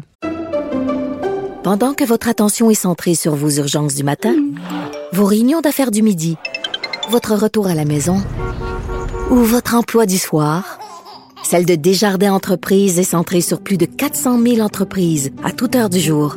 Grâce à notre connaissance des secteurs d'activité et à notre accompagnement spécialisé, nous aidons les entrepreneurs à relever chaque défi pour qu'ils puissent rester centrés sur ce qui compte, le développement de leur entreprise. Écrivaine, blogueuse, scénariste et animatrice. Geneviève Peterson, la Wonder Woman de Cube Radio. Se parle d'un récent palmarès publié par la firme Randstad avec son président recrutement Patrick Poulain. Bonjour, Monsieur Poulain.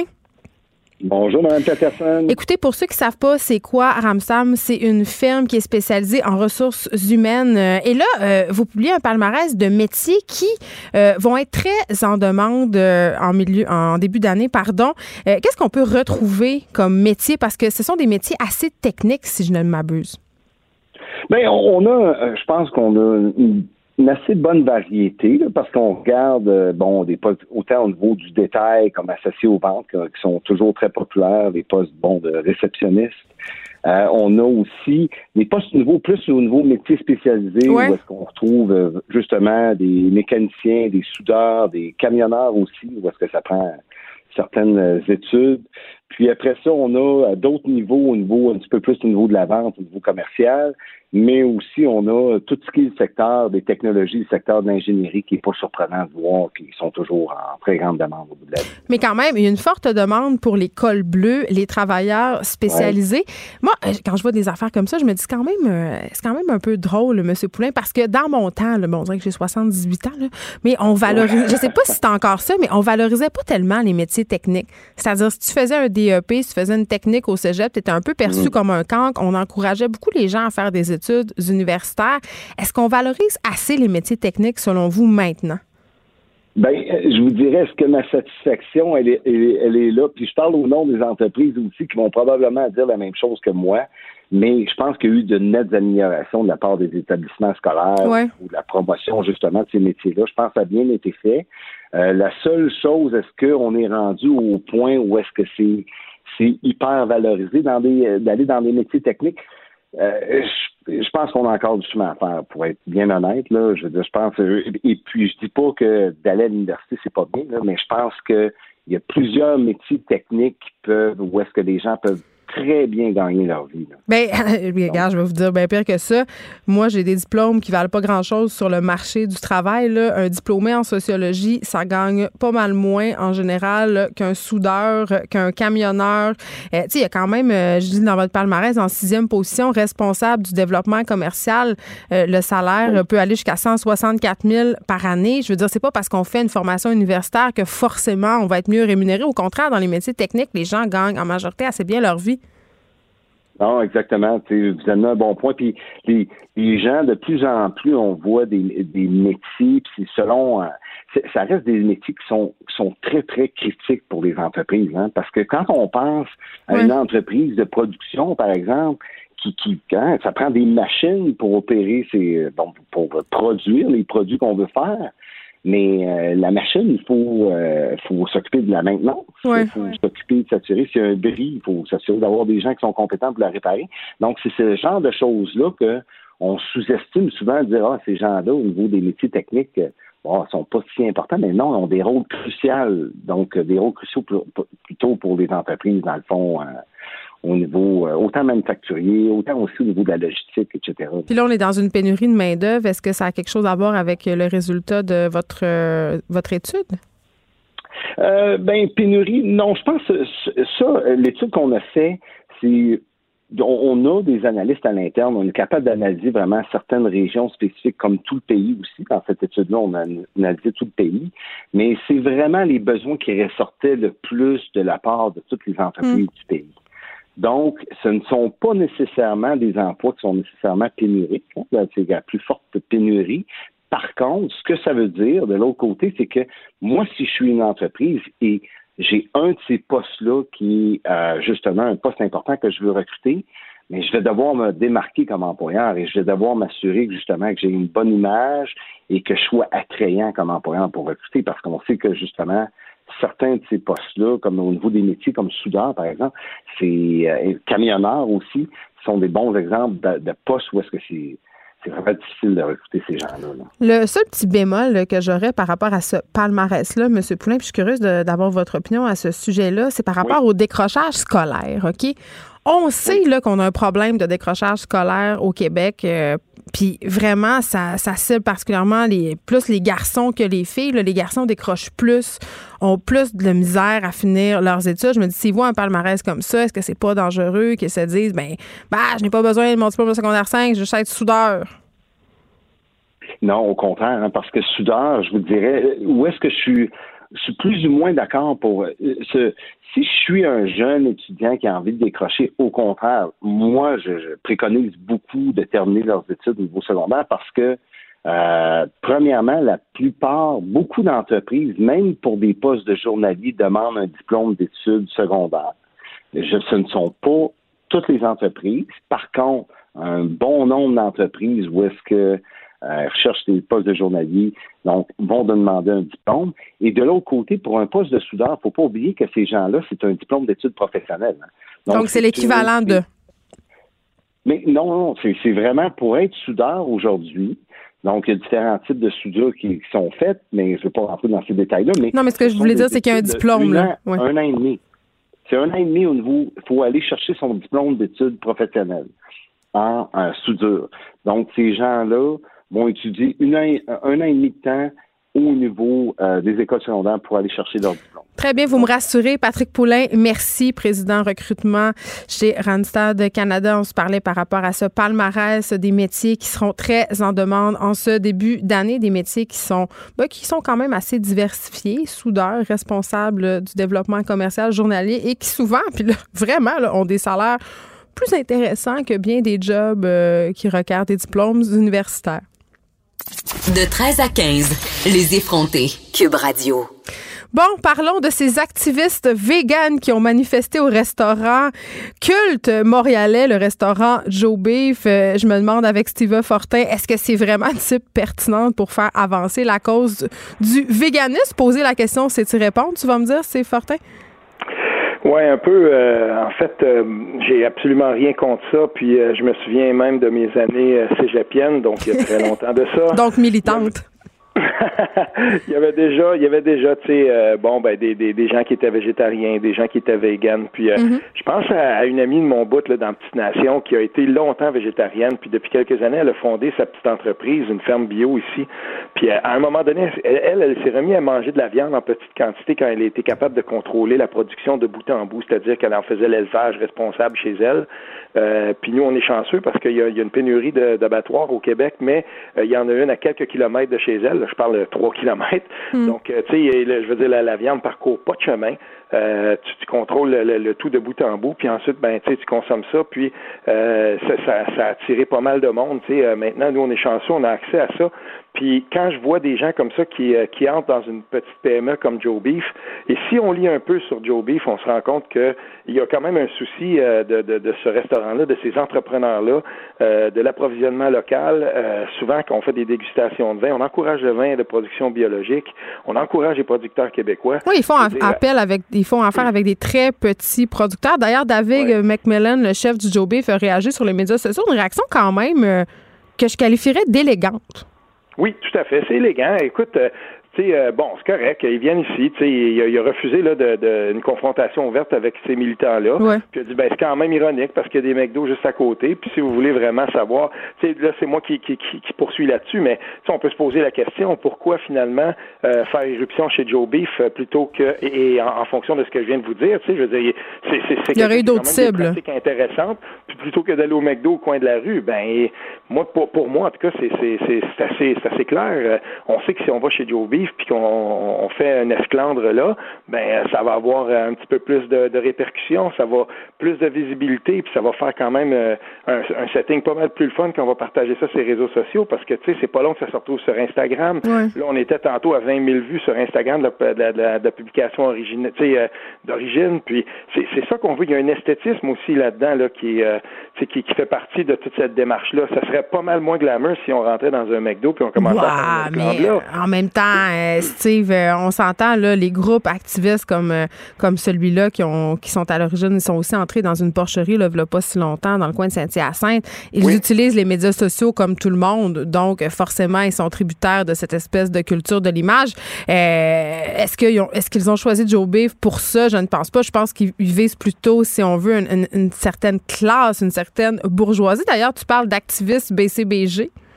Oui, ben moi je trouve ça parce que euh, écoute, c'est oui c'est vrai qu'on vit ça, oui c'est vrai qu'on voulait quand même euh, créer une espèce, une espèce de clash, puis euh, viser peut-être cette classe-là. Mais d'un autre côté, encore une fois, moi, c'est, ça veut dire que si on se place dans cette dans cette logique-là, ben on, on, on, s'expose aussi à la critique. Mm-hmm. Puis pour moi, ben c'est, tout à fait légitime de le faire. Comme tu le dis, les gens chez Joe Beef, ils ont une ils ont, ils ont fait preuve d'une réaction. En tout cas, ils ont fait preuve de, de je trouve là d'un calme exemplaire là-dedans. Puis bon, voilà, qui sont venus chez nous. Euh, mais c'est parce que ce sont des sujets qui les préoccupent. Je veux dire, c'est clair que la gang chez Joe Beef, euh, ils ont à la limite les mêmes préoccupations que les militants véganes, c'est-à-dire euh, l'environnement, que les animaux soient bien traités. Euh, Ils veulent pas l'exploitation animale. Donc, et tout comme toi, vous êtes compréhensif par rapport à cette réalité-là, ce qui m'amène toujours à poser la même question, moi, Steve Fortin, quand on, a des actions comme ça militantes de la part des groupes véganes. Est-ce que c'est comme ça qu'on va réussir à rallier, à sensibiliser les gens à consommer moins de viande ou à ne plus en consommer du tout? Parce que c'est quand même ça qui est visé ici, le non-consommation de produits animaux. Euh, qui viennent des ben, animaux? Moi, je pense, je pense pas. Je suis pas, je suis pas certain. On, qui on va convaincre avec ça Je suis pas certain qu'on va convaincre quelqu'un. Certainement pas là, justement parce que parce que ces gens-là avaient déjà une préoccupation qui était intéressante de ce côté-là. Puis moi, j'irais même un peu plus loin. Je, vois, je, vois, comme je te le disais tantôt, moi, je vois des gens qui font le, le, le chemin inverse un peu. Quand on est capable de rendre la, la, la, consommation euh, de certains produits un petit peu plus euh, équitable puis responsable, ben ça intéresse les gens. Puis, tu sais, euh, il me semble qu'il euh, y, a, y a là un discours aussi euh, de sensibilisation à faire. Pas, moi, je suis pas contre le fait que les gens soient véganes. Je respecte le choix que les gens le font. Puis mm. même, je suis content quand je rentre en quelque part puis que je m'aperçois, bon ben voilà, on a un menu végétarien, ok? Oui, parce qu'on a autre chose. Puis on dit, on a autre chose à vous proposer. Ben nous, on a aussi une petite section. On, on, peut vous préparer un plat vegan. Puis moi, j'en ai des amis autour de moi qui le sont. Et il y a plein de restaurants qu'on a identifiés. Puis on sait que si on va là, par exemple, ben tout le monde va pouvoir manger. Puis on va respecter le, le, le choix. C'est parce qu'il y a un accommodement à faire. Quand tu es vegan, c'est certain qu'il y, a un accommodement à faire. Puis, euh, je veux dire, on organise des soupers, puis on le sait. Puis, on, a déjà fait des thématiques où, justement, ben voilà, ça, c'est un repas vegan, c'est très, très bon. Puis, euh, on était euh, tu sais, on était bien contents. J'ai mangé, moi, une tourtière végétarienne il n'y a pas si longtemps que ça. Je absolument délicieux. Et, tant mieux. Donc, le, le but, c'est pas de dire que euh, le combat est pas là. Le but est dans l'intégrisme. Le, but est dans le fait que on veut, on veut euh, genre forcer les gens euh, à dire ou en tout cas, tu sais, leur, mettre dans Faire ben, sentir cheap le monde. tu manges un steak, quelle mauvaise personne tu es. Ben moi, c'est ça qui me gosse un peu dans ce mouvement-là. Puis je trouve justement là, c'est pas en disant, en ayant un discours un peu moralisateur, puis en disant si tu manges de la viande, ben t'es un être humain vraiment médiocre qu'on va rallier des gens notre cause. Puis comme tu dis, ce que je trouve intéressant dans le mouvement vegan, c'est le côté, il devrait axer beaucoup plus sur la découverte culinaire. Ça, ça pognerait. Les gens aiment ça, connaître de la nouvelle nourriture. Donc, ça marcherait plus que s'introduire chez Joe Beef. Mais en même temps, on parle d'eux. On parle d'eux. Ah, ça, là, ça, c'est exactement ça.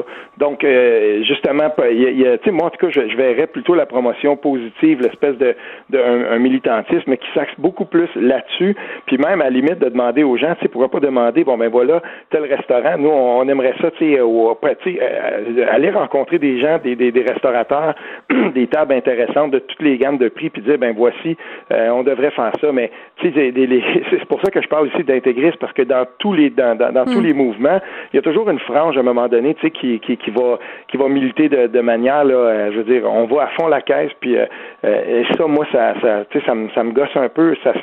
J'ai pensé exactement la même chose quand on était dans la logique de Slav puis Canada. Tu sais, moi, j'avais vu le, show de Betty Bonifaci avant Slav, puis je veux dire, elle a travaillé tellement, pour ceux qui connaissent un peu l'histoire, elle a travaillé tellement longtemps sur les champs d'esclaves. Je veux dire, c'était la personne pour le faire. Fait que je me suis demandé tout de suite combien des gens qui sont allés s'asseoir en face du théâtre l'avaient vu le tabarnouche de show. Tu sais, ils n'avaient pas, je suis certain qu'ils n'avaient pas tant que ça. Puis pourtant, euh, si on avait discuté, si on avait plutôt pris une approche de discussion, puis plutôt plutôt que la confrontation, puis tu sais, on aurait peut-être avancé euh, de, Mais c'est ce qu'on c'est ce qu'on reproche euh, souvent au militantisme sur les médias sociaux. On les appelle un peu les social justice warriors, et souvent ils utilisent des méthodes un peu violentes, puis ce qui, à mon sens, n'aide pas à leur cause. Steve Fortin, merci. On peut te lire dans le journal de Montréal, le journal de Québec. Et, revenons au véganisme avant qu'on aille à la pause, puis qu'on parle avec Isabelle Huot.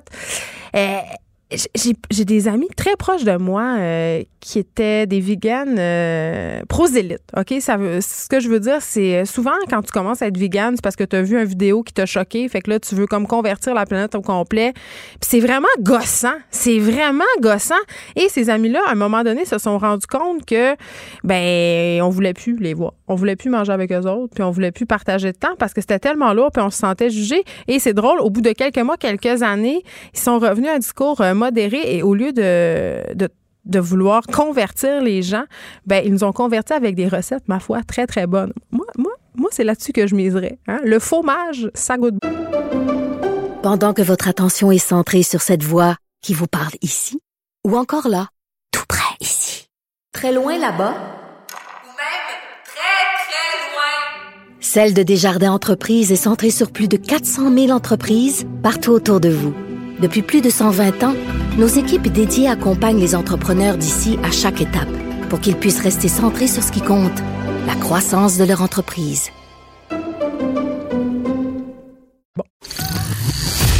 Les effronter. Avec Geneviève Peterson. Les vrais enjeux, les vraies questions. Vous écoutez Les effronter.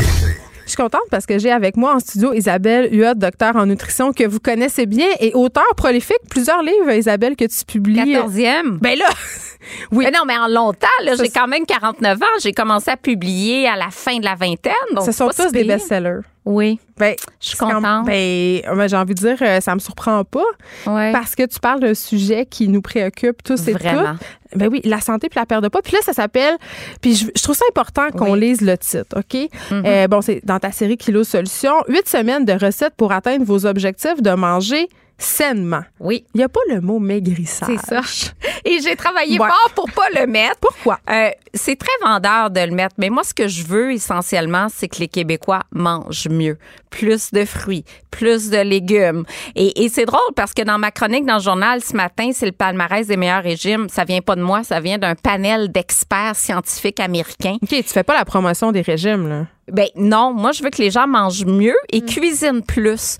Donc c'est un peu ça que j'offre à travers ce livre-là. Euh, les gens sont souvent en panne d'inspiration, puis ont souvent ce qu'on remarque au Québec, il y a beaucoup de foodies, les gens cuisinent beaucoup, euh, on cuisine du Ricardo, on cuisine du Marilou, mais on cuisine la fin de semaine. La semaine, les gens sont pressés et le nombre de personnes, puis on le voit dans les chiffres de vente qui vont acheter bon du prêt à manger ou encore des un poulet tout prêt dans dans les ah, euh, Good Food. Ben, ou, ah, ben, Good Food, ça, c'est un autre dossier. J'espère ben, qu'ils vont atteindre la rentabilité d'ici 10 ans. Ça, c'est un autre dossier économique. Mais euh, les, les gens, la semaine, sont très, très, très pressés. Donc, dans la solution que je propose, c'est des recettes rapide, ultra rapide. Donc, on n'est pas dans la recette d'un grand chef. On est vraiment dans des trucs bon. rapides. Ça goûte bon. Effectivement, c'est simple à faire et c'est un cadre. Donc, si tu veux juste manger mieux, on fait les recettes. Chacun, euh, chaque recette est inspirée bon, du, nouveau guide dans le sens, c'est la première fois que je parle du guide alimentaire canadien, mais je l'aime quand même mieux, celui qui a été lancé il y a un an, mm. parce que, bon, la moitié de l'assiette ce sont des légumes. Il y a, quelque chose de, plus simple que ça? il y a moins de féculents. Et à un moment donné, on était rendu 5 à 10 féculents par jour. Calmons-nous, là. 8 tranches de pain. C'est ça. Je suis pas contre les féculents, mais quelque part, le monde, ah oui, oui, on fait le guide ben, alimentaire, 8 féculents par jour. On a beaucoup utilisé ça parce qu'on était pauvres au Québec, puis ça remplit. Tu sais, il y a ben, ça. C'est, justement, ça contribue à la satiété. Des restos, il y en utilise aussi beaucoup pour faire baisser le coût de l'assiette. Exactement. Dans le prêt-à-manger aussi, parce que les pâtes, si on regarde des Michelina et compagnie, essentiellement, c'est beaucoup des pâtes parce que quand tu vends un plat, 1,99 en épicerie, en quelque part, il faut qu'il te coûte 60 sous. Et, pour qu'il te coûte 60 sous, eh ben, tu travailles souvent avec des féculents parce que la protéine, c'est très, très cher. Ça hein. coûte pas cher, ça vaut pas cher. C'est ce que je me dis. Ben, ouais. revenons à la base. Je trouve ça intéressant de manger sainement. Puis, euh, moi, là, je ne sais plus c'est quoi manger sainement, Isabelle, parce que... C'est tellement simple. Non, mais oui, puis non, parce qu'on se fait on se fait bombarder d'informations sur l'alimentation. Puis, tu sais, quand on est euh, chef de famille, qu'on a des enfants, puis ça, on veut offrir le meilleur, fait qu'on lit des affaires. Puis là, un moment donné, un aliment que je pensais qui était bon, finalement, c'est plus si bon. On est mêlé. Bien, je pense que le message à retenir quand on parle de manger sainement, il y a un mot-clé, c'est la variété. Fait que quand on mange hmm. varié, des légumes variés, des fruits variés, des poissons variés, on a le meilleur des mondes parce qu'on s'expose à un large spectre de, de, nutriments essentiels, puis on a moins de résidus de pesticides, de mercure dans le poisson si on mange varié. Si on mange toujours, toujours euh, du thon qui est plus contaminé au mercure, ben on s'expose à ce risque-là. Si on mange que des fraises qui font partie des fruits les plus contaminés, aussi aux résidus de pesticides, selon le palmarès euh, annuel, ben on s'expose plus aux résidus. En mangeant varié, c'est vraiment, vraiment la base. Manger varié, manger le moins transformé possible, c'est le deuxième conseil de base, avec le moins d'additifs possible. Ça fait 25 ans que je dis ça dans mes chroniques. Le moins d'additifs, maintenant, c'est la mode. À l'époque, on n'en parlait plus. Et l'industrie n'a pas le, euh, le choix de s'ajuster, d'adapter, parce que le consommateur, il veut du clean label. Il veut des listes d'ingrédients épurés. Et c'est ça, manger santé aussi. Et quand tu la moitié de ton assiette en légumes, honnêtement, Geneviève, tu es beaucoup plus rassasié. Donc, ça contribue non seulement à prévenir les cancers, les maladies cardiovasculaires, mais aussi ça favorise la satiété. Fait que c'est ça aujourd'hui en 2020, manger santé, c'est manger moins transformé, manger varié, puis accorder aux végétaux, c'est beaucoup plant-based diet, là, une, une, alimentation. Et je t'entendais sur le, le, le, végétalisme, puis il y a il y a beaucoup d'excès dans, dans les approches alimentaires. Il y en a toujours eu. Oui, c'est tout le temps tout ou rien. C'est tout, tout ou rien. Pas, c'est les patates, c'est le mal. Après ça, les pâtes, c'est pas bon. Oui. Mais c'est beaucoup, euh, c'est ça, des courants, euh, beaucoup d'inflexibilité aussi là-dedans, beaucoup de jugement, je dirais. C'est beaucoup, j'ai adopté ce courant alimentaire-là. Si toi, t'embarques pas, euh, c'est comme croix ou meurs. Si toi, t'embarques pas, je te juge, t'es ci, t'es ça.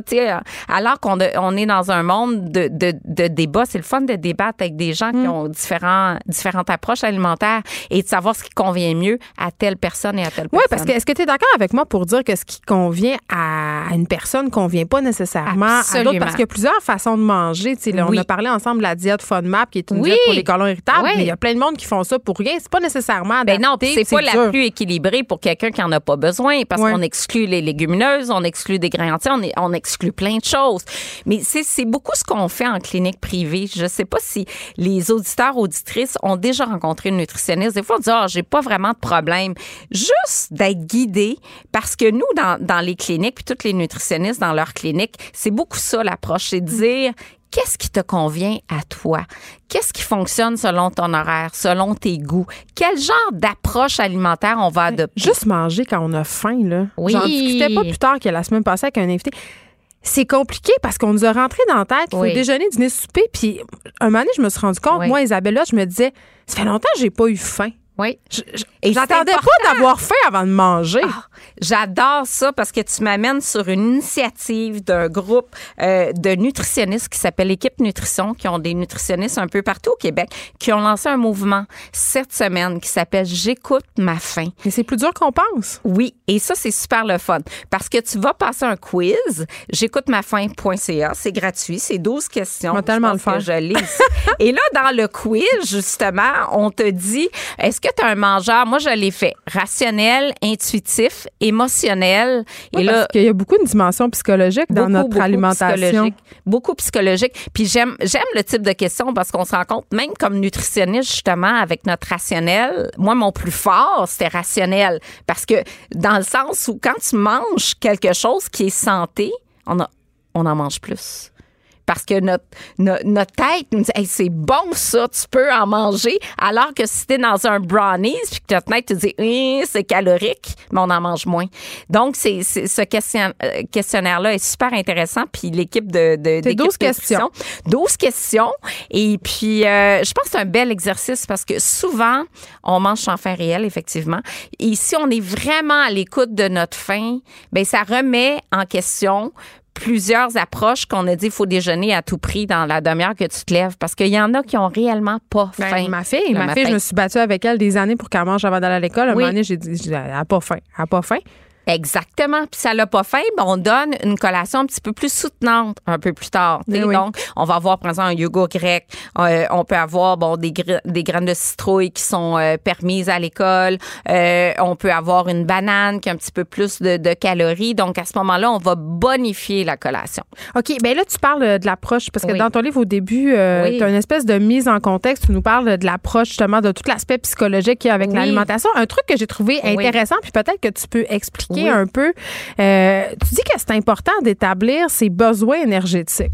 Ça, je pense que c'est quelque chose qu'on fait pas tellement. C'est-à-dire, moi, j'ai pas besoin de la même alimentation que toi par rapport. Je sais pas si on a le même mode de vie, mais. Ben non, c'est ça. Fait Comment au début, tu peux calculer tes besoins énergétiques. Donc, j'ai une petite formule au début qui semble complexe, mais que ça se fait quand même bien.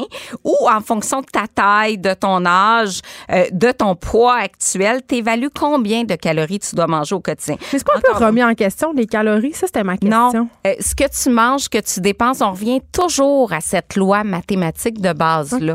Euh, il y a beau avoir toutes sortes de théories en circulation, là, c'est la mode du régime cétogène, mais le régime cétogène, tu finis quand même par manger moins de calories parce, que, les tu manges plus gras, tu manges moins. Oui, les corps cétoniques euh, qui sont en circulation ont un pouvoir très, très rassasant et coupent l'appétit. Fait finalement, quand tu regardes le total de ta journée, tu as quand même mangé moins de calories. Le jeûne intermittent, tu manges quand même moins de calories. C'est pour ça, toi, jeûne intermittent? Je suis pas pour, mais j'aime mieux ça que le cétogène. Mais les personnes qui le pratiquent, par exemple, une personne qui dit Moi, j'ai jamais faim le matin elle commence à midi à manger jusqu'à 8 heures le soir. Donc, c'est une prise alimentaire de 8 heures. Mais le fait qu'il y ait au moins deux repas, deux collations me permet d'aller chercher quand même la part recommandée en vitamines minéraux. Moi, ça me fait capoter. Là, sur des groupes euh, Facebook de jeûne intermittent, il y a des gens qui sont quatre jours sans manger à boire du bouillon de bœuf. Mais non, ça, ça n'a aucun sens. Que ça a du sens. Ça, ça n'a aucun sens je suis pas pour aucune approche restrictive. Mais quelqu'un qui arrive en clinique qui dit je fais le jeûne, ça me va bien. OK, attends, on va voir si tu réponds à tes besoins en protéines, en calcium, en magnésium, etc. Donc, on s'adapte.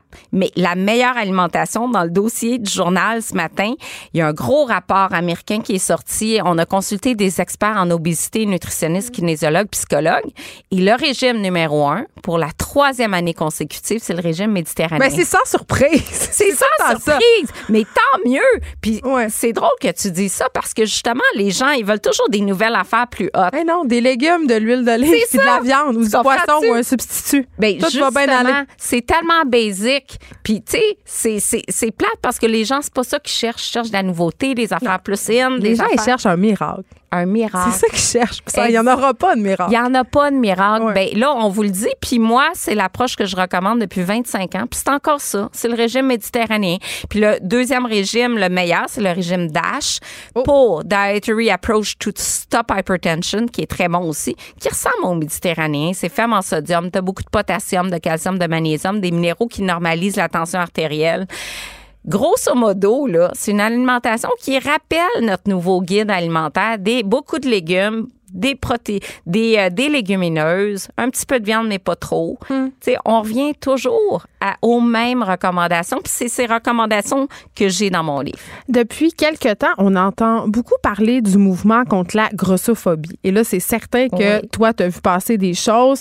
Euh, plusieurs personnes pourraient dire que faire des livres qui font la promotion, si on, veut, pas du maigrissage, mais hmm. du poids santé, tout ça, dans une certaine forme, c'est un peu grossophobe. Qu'est-ce que tu ben moi, je suis vraiment pour la diversité corporelle. Ouais. Et, et ça, j'en parle dans toutes mes conférences. J'en parle un petit peu dans le livre. Euh, le poids, moi, je trouve que les gens veulent toujours un poids qui est irréaliste. Et ça, c'est bien important de le faire dans mes premiers. C'est quoi un poids irréaliste pour toi? Genre, j'ai souvent une femme en moyenne ménopause où là, on sait que la femme en ménopause a tendance à gagner 10 livres en moyenne, 10-15 livres autour du tour de taille. Super, j'ai hâte. Oui, oui c'est ça. Fait que, écoute, euh, moi, je t'en plains là-dedans. Non, non, c'est la pénopause, c'est pas facile. C'est vraiment un, un, gain de Bon, arrête! Mais tu vas écrire un livre. Être ménopausé et manger sainement. Et manger sainement, ça concerne beaucoup les femmes, la ménopause. Et euh, effectivement, la femme arrive, elle a 50 ans, 52 ans, elle a eu trois enfants, puis elle me dit, bon, mais j'ai dit, c'est quoi votre objectif? Oh, mon objectif, c'est ça, 110, 115. Mettons en mesure 5 et 6. OK. Je dis, ben là, euh, revoir l'objectif, c'est un peu sévère. Excuse-moi, Isabelle, 5 et 6, 110 livres, c'est très, très petit. Là. Moi, je mesure ben 5 et 6 et demi, je paye 140 livres et je porte du 4 ans ah. culotte. Ah, bon, ben là. Mais je fais beaucoup de sport. Bon, fait que non, t'as une belle masse musculaire, mais souvent, les objectifs sont complètement irréalistes. Mais moi, je dis, on va définir votre objectif ensemble et peut-être que 160, c'est ça l'objectif. Peux-tu lâcher la balance un peu des fois aussi? Ah oui, on lâche la balance. J'ai même confisqué des balances à certaines de mes clients. Moi, j'en ai plus chez nous. J'adore. Moi, souvent, je prends la balance, je la retire, j'ai dit, quand ta tête, ça va aller bien, je t'ordonne, pas de suite. Et parce que l'aspect psychologique, là, c'est quelque chose qu'il faut adresser absolument. Moi, c'est mon dada en clinique. Je travaille en anorexie, boulimie et mm. hyperphagie depuis longtemps. Et c'est hyper important de comprendre notre relation avec les aliments. Est-ce que je mange justement par faim réel? Est-ce que je mange par solitude, ennui, anxiété, envie? Toutes les émotions qui sont reliées. Jamais une personne ne pourra atteindre et maintenir son poids. Ça n'a pas réglé sa relation. On travaille beaucoup cet aspect-là euh, en clinique. Ça commence tôt, j'imagine, avec nos enfants. le fameux fini ton assiette, sinon tu n'auras pas de dessert. Fini ton assiette. Ou la mère qui est constamment au régime. Euh, c'est mm pas un bon modèle nécessairement pour les enfants. Faut pas parler de poids, il faut pas faire de commentaires non plus à la maison. Euh, une femme qui va se plaindre constamment, oh je suis grosse, j'ai des bourrelets, pas devant les enfants parce que c'est des messages qui sont véhiculés. Mais ils entendent partout ces messages-là, c'est ce qu'on leur suggère socialement on, on essaie de travailler fort pour justement aussi chez les jeunes faire comprendre que euh, il y en a que c'est normal qu'on n'a pas la même taille tout le monde, qu'on peut pas se comparer aux, amis à l'école parce qu'on a tous un métabolisme différent, puis on a tous une ossature. c'est très, très, très, difficile. Parce que les, les, les, filles de 9 ans, à partir de 9 ans, sont très, très préoccupées par leur euh, image corporelle, par leur poids. Euh, il y a un nombre significatif, j'ai pas la stat en tête, je pense que c'est 30 qui ont déjà essayé une approche pour perdre du poids 9 ans, genre sauter le déjeuner ou Mais moi, je l'ai chez nous. J'ai deux filles, 13 et 10 ans. Oui. Puis après le temps des fêtes, euh, leur résolution, c'était euh, manger, euh, manger santé pour être mince. Puis t'es comme, oh là là, on va avoir une petite discussion. Alors qu'on aimerait tellement manger santé pour avoir plus d'énergie, manger santé pour être en forme. être en forme. C'est tout ça, le, le, le manger santé. C'est tout ce que ça apporte. Fait que nous, dans, dans cette approche menu kilo solution, c'est une approche très douce. Mais ce que j'aime surtout, parce qu'on a eu, oui, on a eu des belles pertes de poids de 50, 100 livres, mais en un an, là. On s'entend? Tu sais, c'est vraiment ce qu'on Surtout chez des gens qui voulaient perdre du poids parce qu'il y a des personnes qui sont grosses, qui sont bien comme ça, qui sont en santé. Ça, Tant que les paramètres sanguins, oui. Puis ça, j'avais fait un article gros et en santé et ça se peut. Ben oui. Puis tant mieux. À chaque fois qu'on dit, il y a des auditeurs qui m'écrivent, hein, Isabelle, pour me dire que c'est impossible, que quand t'es es gros, c'est sûr que tu as des problèmes. Mais non, pas du tout. Pas du tout. Et moi, je suis prédiabétique. Euh, je, je tu sais, ça n'a pas rapport. Toi, ça? Ben oui. Ben mais là, là, c'est, c'est pas si Mais quand c'est génétique, tu sais, mon grand-père, mon père et tout ça, fait que des fois, euh, et j'ai, j'ai plusieurs clients qui ont des bilans sanguins euh, vraiment mieux que le mien. qui sont en surpoids selon ben les oui, surpoids 50 livres et plus là. 50 livres et plus. Mais tout ça pour dire, moi, j'invite souvent euh, à s'apprécier aussi dans, dans, dans, sa diversité corporelle. Et ça, c'est le plus gros défi qu'on a. Euh, les femmes et les hommes aussi. Les hommes, ils veulent être plus gros, plus musclés. Euh, les hommes se plaignent beaucoup de leur apparence. C'est difficile, hein? Moi, c'est ce que je constate. Je parle tellement des gens ici, puis à chaque fois qu'on se parle aussi, ça me fait réfléchir. Euh, notre rapport à la nourriture et à l'image corporelle, c'est intimement lié, puis on s'en sort pas. Et c'est excessivement difficile, puis je le sais pas. J'en ai pas de solution, là. Mais je pense que manger varié, euh, arrêter de démoniser des aliments, c'est la bonne voie, mais c'est difficile, c'est difficile. C'est ça. Il faut arrêter de catégoriser les aliments comme bons ou mauvais. On peut manger tout, c'est une question de fréquence. Donc, euh, même les gens sur cette approche-là, les menus kilo solutions, en fin de semaine, ils vont de pas se couper des occasions sociales, absolument pas. Donc, ah, mais non, je suis au régime, je n'irai pas souper. Je, fais le livre des kilos solutions. non, comme non, c'est pas ça. C'est pas ça. C'est pas ça. Donc, on va souper chez les gens, on prend un dessert comme tout le monde. Sinon, ça nous tente ça nous tente, puis on a encore faim, évidemment. Savoir dire non à l'autre. Ah, tu sais, c'est pas. Ça, c'est un exercice qui est très difficile. Quand, quand les gens sont reçus, ils ont énormément de difficultés à pas accepter un deuxième service. Ils ont dit, oh, mais là, à travailler fort, l'autre, l'hôtesse, pour faire ce repas-là. Est-ce que ça va choquer si j'en prends pas ou si je prends pas de dessert? Donc, euh, je pense qu'il faut vraiment, vraiment mettre ça en pratique. Ça s'appelle les menus kilo solution. On peut l'acheter maintenant. Et euh, c'est pour euh, nous aider la semaine, parce que c'est vrai que c'est dur. Oui, c'est vraiment les lunchs, plein d'idées. C'est pas juste les soupers, les lunchs. Qu'est-ce qu'on fait pour les lunchs? Ah, Il y a plein d'idées. Idées de déjeuner, parce que déjeuner, on mange souvent la même affaire. Donc, des très toasts, des toasts, des toasts. Des toasts, mais on peut faire des grillés overnight. On fait faire plein d'affaires. Et, euh, et, et c'est en kiosque dès mercredi. Donc, ça sort officiellement mercredi. Ben, c'est pas long, là. Ben on, on peut aller faire l'épicerie avec. Isabelle oui. merci. On peut te lire dans le journal de Montréal. Oui. Pendant que votre attention est centrée sur vos urgences du matin, vos réunions d'affaires du midi, votre retour à la maison Ou votre emploi du soir? Celle de Desjardins Entreprises est centrée sur plus de 400 000 entreprises à toute heure du jour. Grâce à notre connaissance des secteurs d'activité et à notre accompagnement spécialisé, nous aidons les entrepreneurs à relever chaque défi pour qu'ils puissent rester centrés sur ce qui compte, le développement de leur entreprise. Écrivaine, Blogueuse. scénariste et animatrice. Geneviève Peterson. La Wonder Woman de Cube Radio. Euh, Émilie Ouellette, euh, tu m'entendais jaser avec Isabelle Huot, puis tu veux le livre, c'est ça que tu me dis? Euh, je veux absolument le livre. Euh, moi, je trouve ça fascinant parce que moi, euh, je n'ai jamais eu de problème alimentaire. J'ai pas de problème avec la, la bouffe. Euh, je mange de. Puis j'ai un métabolisme qui fait que je grossis pas. Tu sais, je veux dire, j'ai Bon. pas. Bon. OK, ça, c'est bye-bye! ça. Mais par contre, j'ai quatre enfants. Ouais, c'est ça, puis eux autres, euh, ils Ben, ont des j- goûts. hein. Ouais, c'est ça. Puis j'en ai une qui, euh, qui, qui, qui mange pas. Mais moi, en fait, c'est ça. Ce que j'ai de la difficulté, c'est de, je menace souvent mes enfants en disant, là, finis ton assiette. Tu sais, comme pour vrai, je, je, puis je fais des menaces qui sont irréalisables. Tu sais, genre, ah ouais, mais tu manges pas ton souper. Tu sais, tu manges plus jamais à temps que tu manges ton souper. Tu sais, ça- Ben attends, whoop-a-die. Ben oui, je sais. Puis là, attends, parce que c'est même pas de chronique famille aujourd'hui. Je là. le sais, va- je le sais, on va revenir. On va closer euh, là-dessus, mais c'est pas une menace réalisable. Parce que qu'est-ce que je fais, moi? Non. Je me suis carré de ça. C'est quoi? Je dis, ah ouais, t'as pas faim, tu veux pas le manger, euh, Ouais. mon risotto, que ça fait 8 heures que je cuisine? Mhm. Puis tu me dis que tu veux euh, de la crise de pizza? Ouais. Moi, t'as l'emballé avec un cellophane, puis quand t'auras faim, tu mangeras ça. J'y resserre jusqu'à temps qu'il mange. Ben oui, mais c'est ça. Peut-être tu seras en thérapie plus tard, Peut-être. mais c'est diablement efficace. Quand je, je, je, sais. Je Bon. sais plus. Bon. Peut-être qu'on en reparlera euh, jeudi, parce que là, c'est ta nouvelle chronique. euh, Et si on changeait le monde? J'ai hâte qu'il te fasse un jingle avec la Moi musique. aussi. Mais là, euh, cette semaine, tu te poses des questions. Oui. Tu, tu te demandes... euh, attends, poser une question qu'on rencontre au lieu des questions. Je comprends rien. Je vais, ben, te Ben, l'expliquer. vas-y, le mon. Dieu. Hein? La phrase de mon recherché, c'est tellement alambiqué. Je pense tu faisais un ACV. C'est correct. Il était malade la semaine passée. Il, il écoute pas pantoute. Euh, il va s'en remettre. Là. Il rit. Il a l'air d'avoir... Ah, attends, je comprends. C'est pour éviter le small talk. Eh, on y arrive. on y arrive. Mais pas juste ça. En fait, je t'explique. Moi, il y a toujours une mise en contexte. On veut, moi, je veux, dans cette chronique-ci, je veux changer le monde. Hein? Un geste à la Ben, fois. si tu réussis à éliminer le, le small talk du monde, je te donne ma place d'animatrice.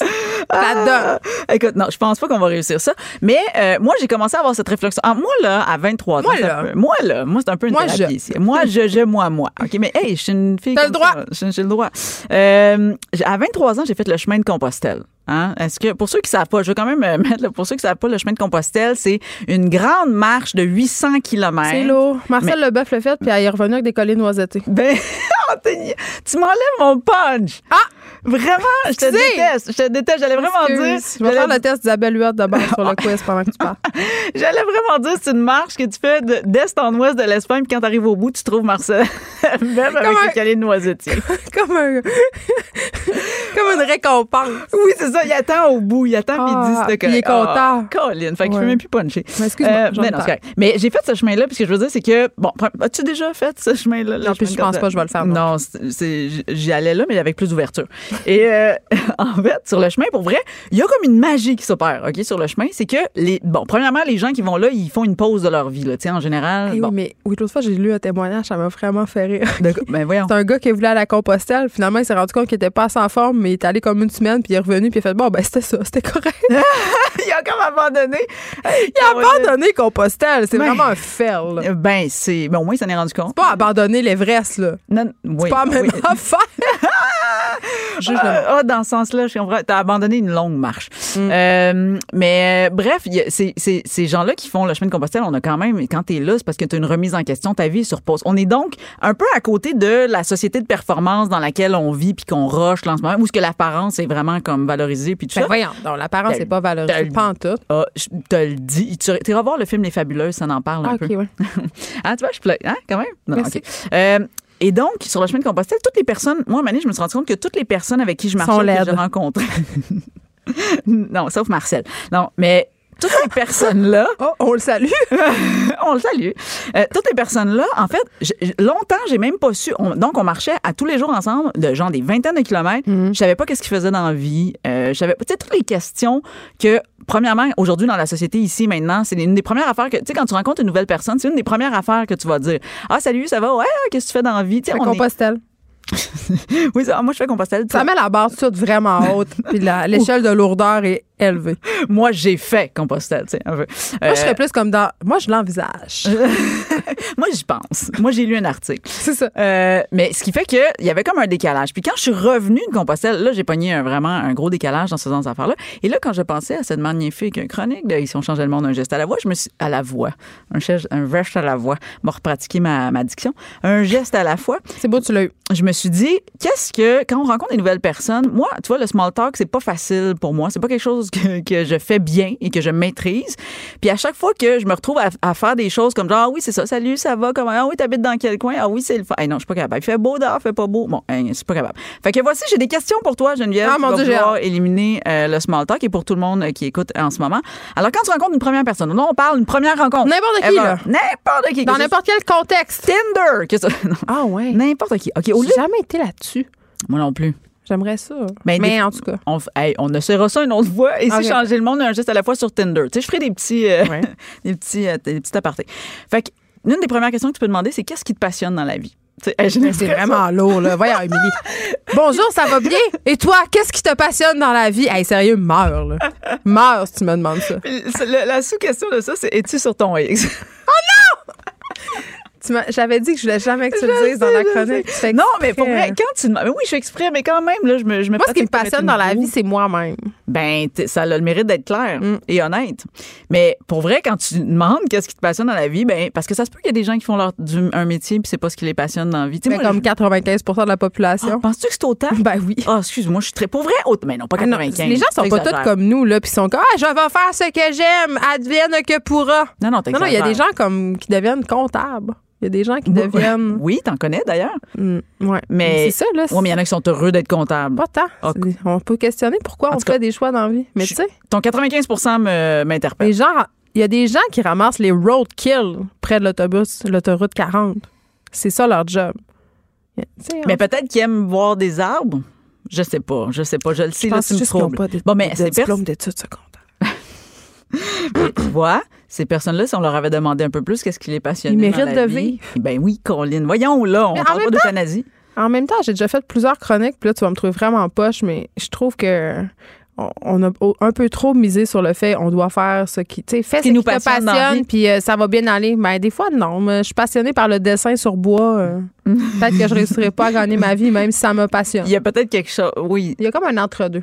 Oui il y a un entre-deux. Mais là quand dans la perspective de vouloir connaître quelqu'un au-delà des apparences on est encore là-dedans oh, ben oui Colin moi je moi, ça m'intéresse pas vraiment en tout cas. Je la maintiens la structure de ma chronique Colin. c'est ce que je devrais demander à mes invités en premier. Qu'est-ce qui te passionne? Ça ferait des excellentes à des personnes que tu rencontres. Oui oui absolument. Moi je vais faire ça.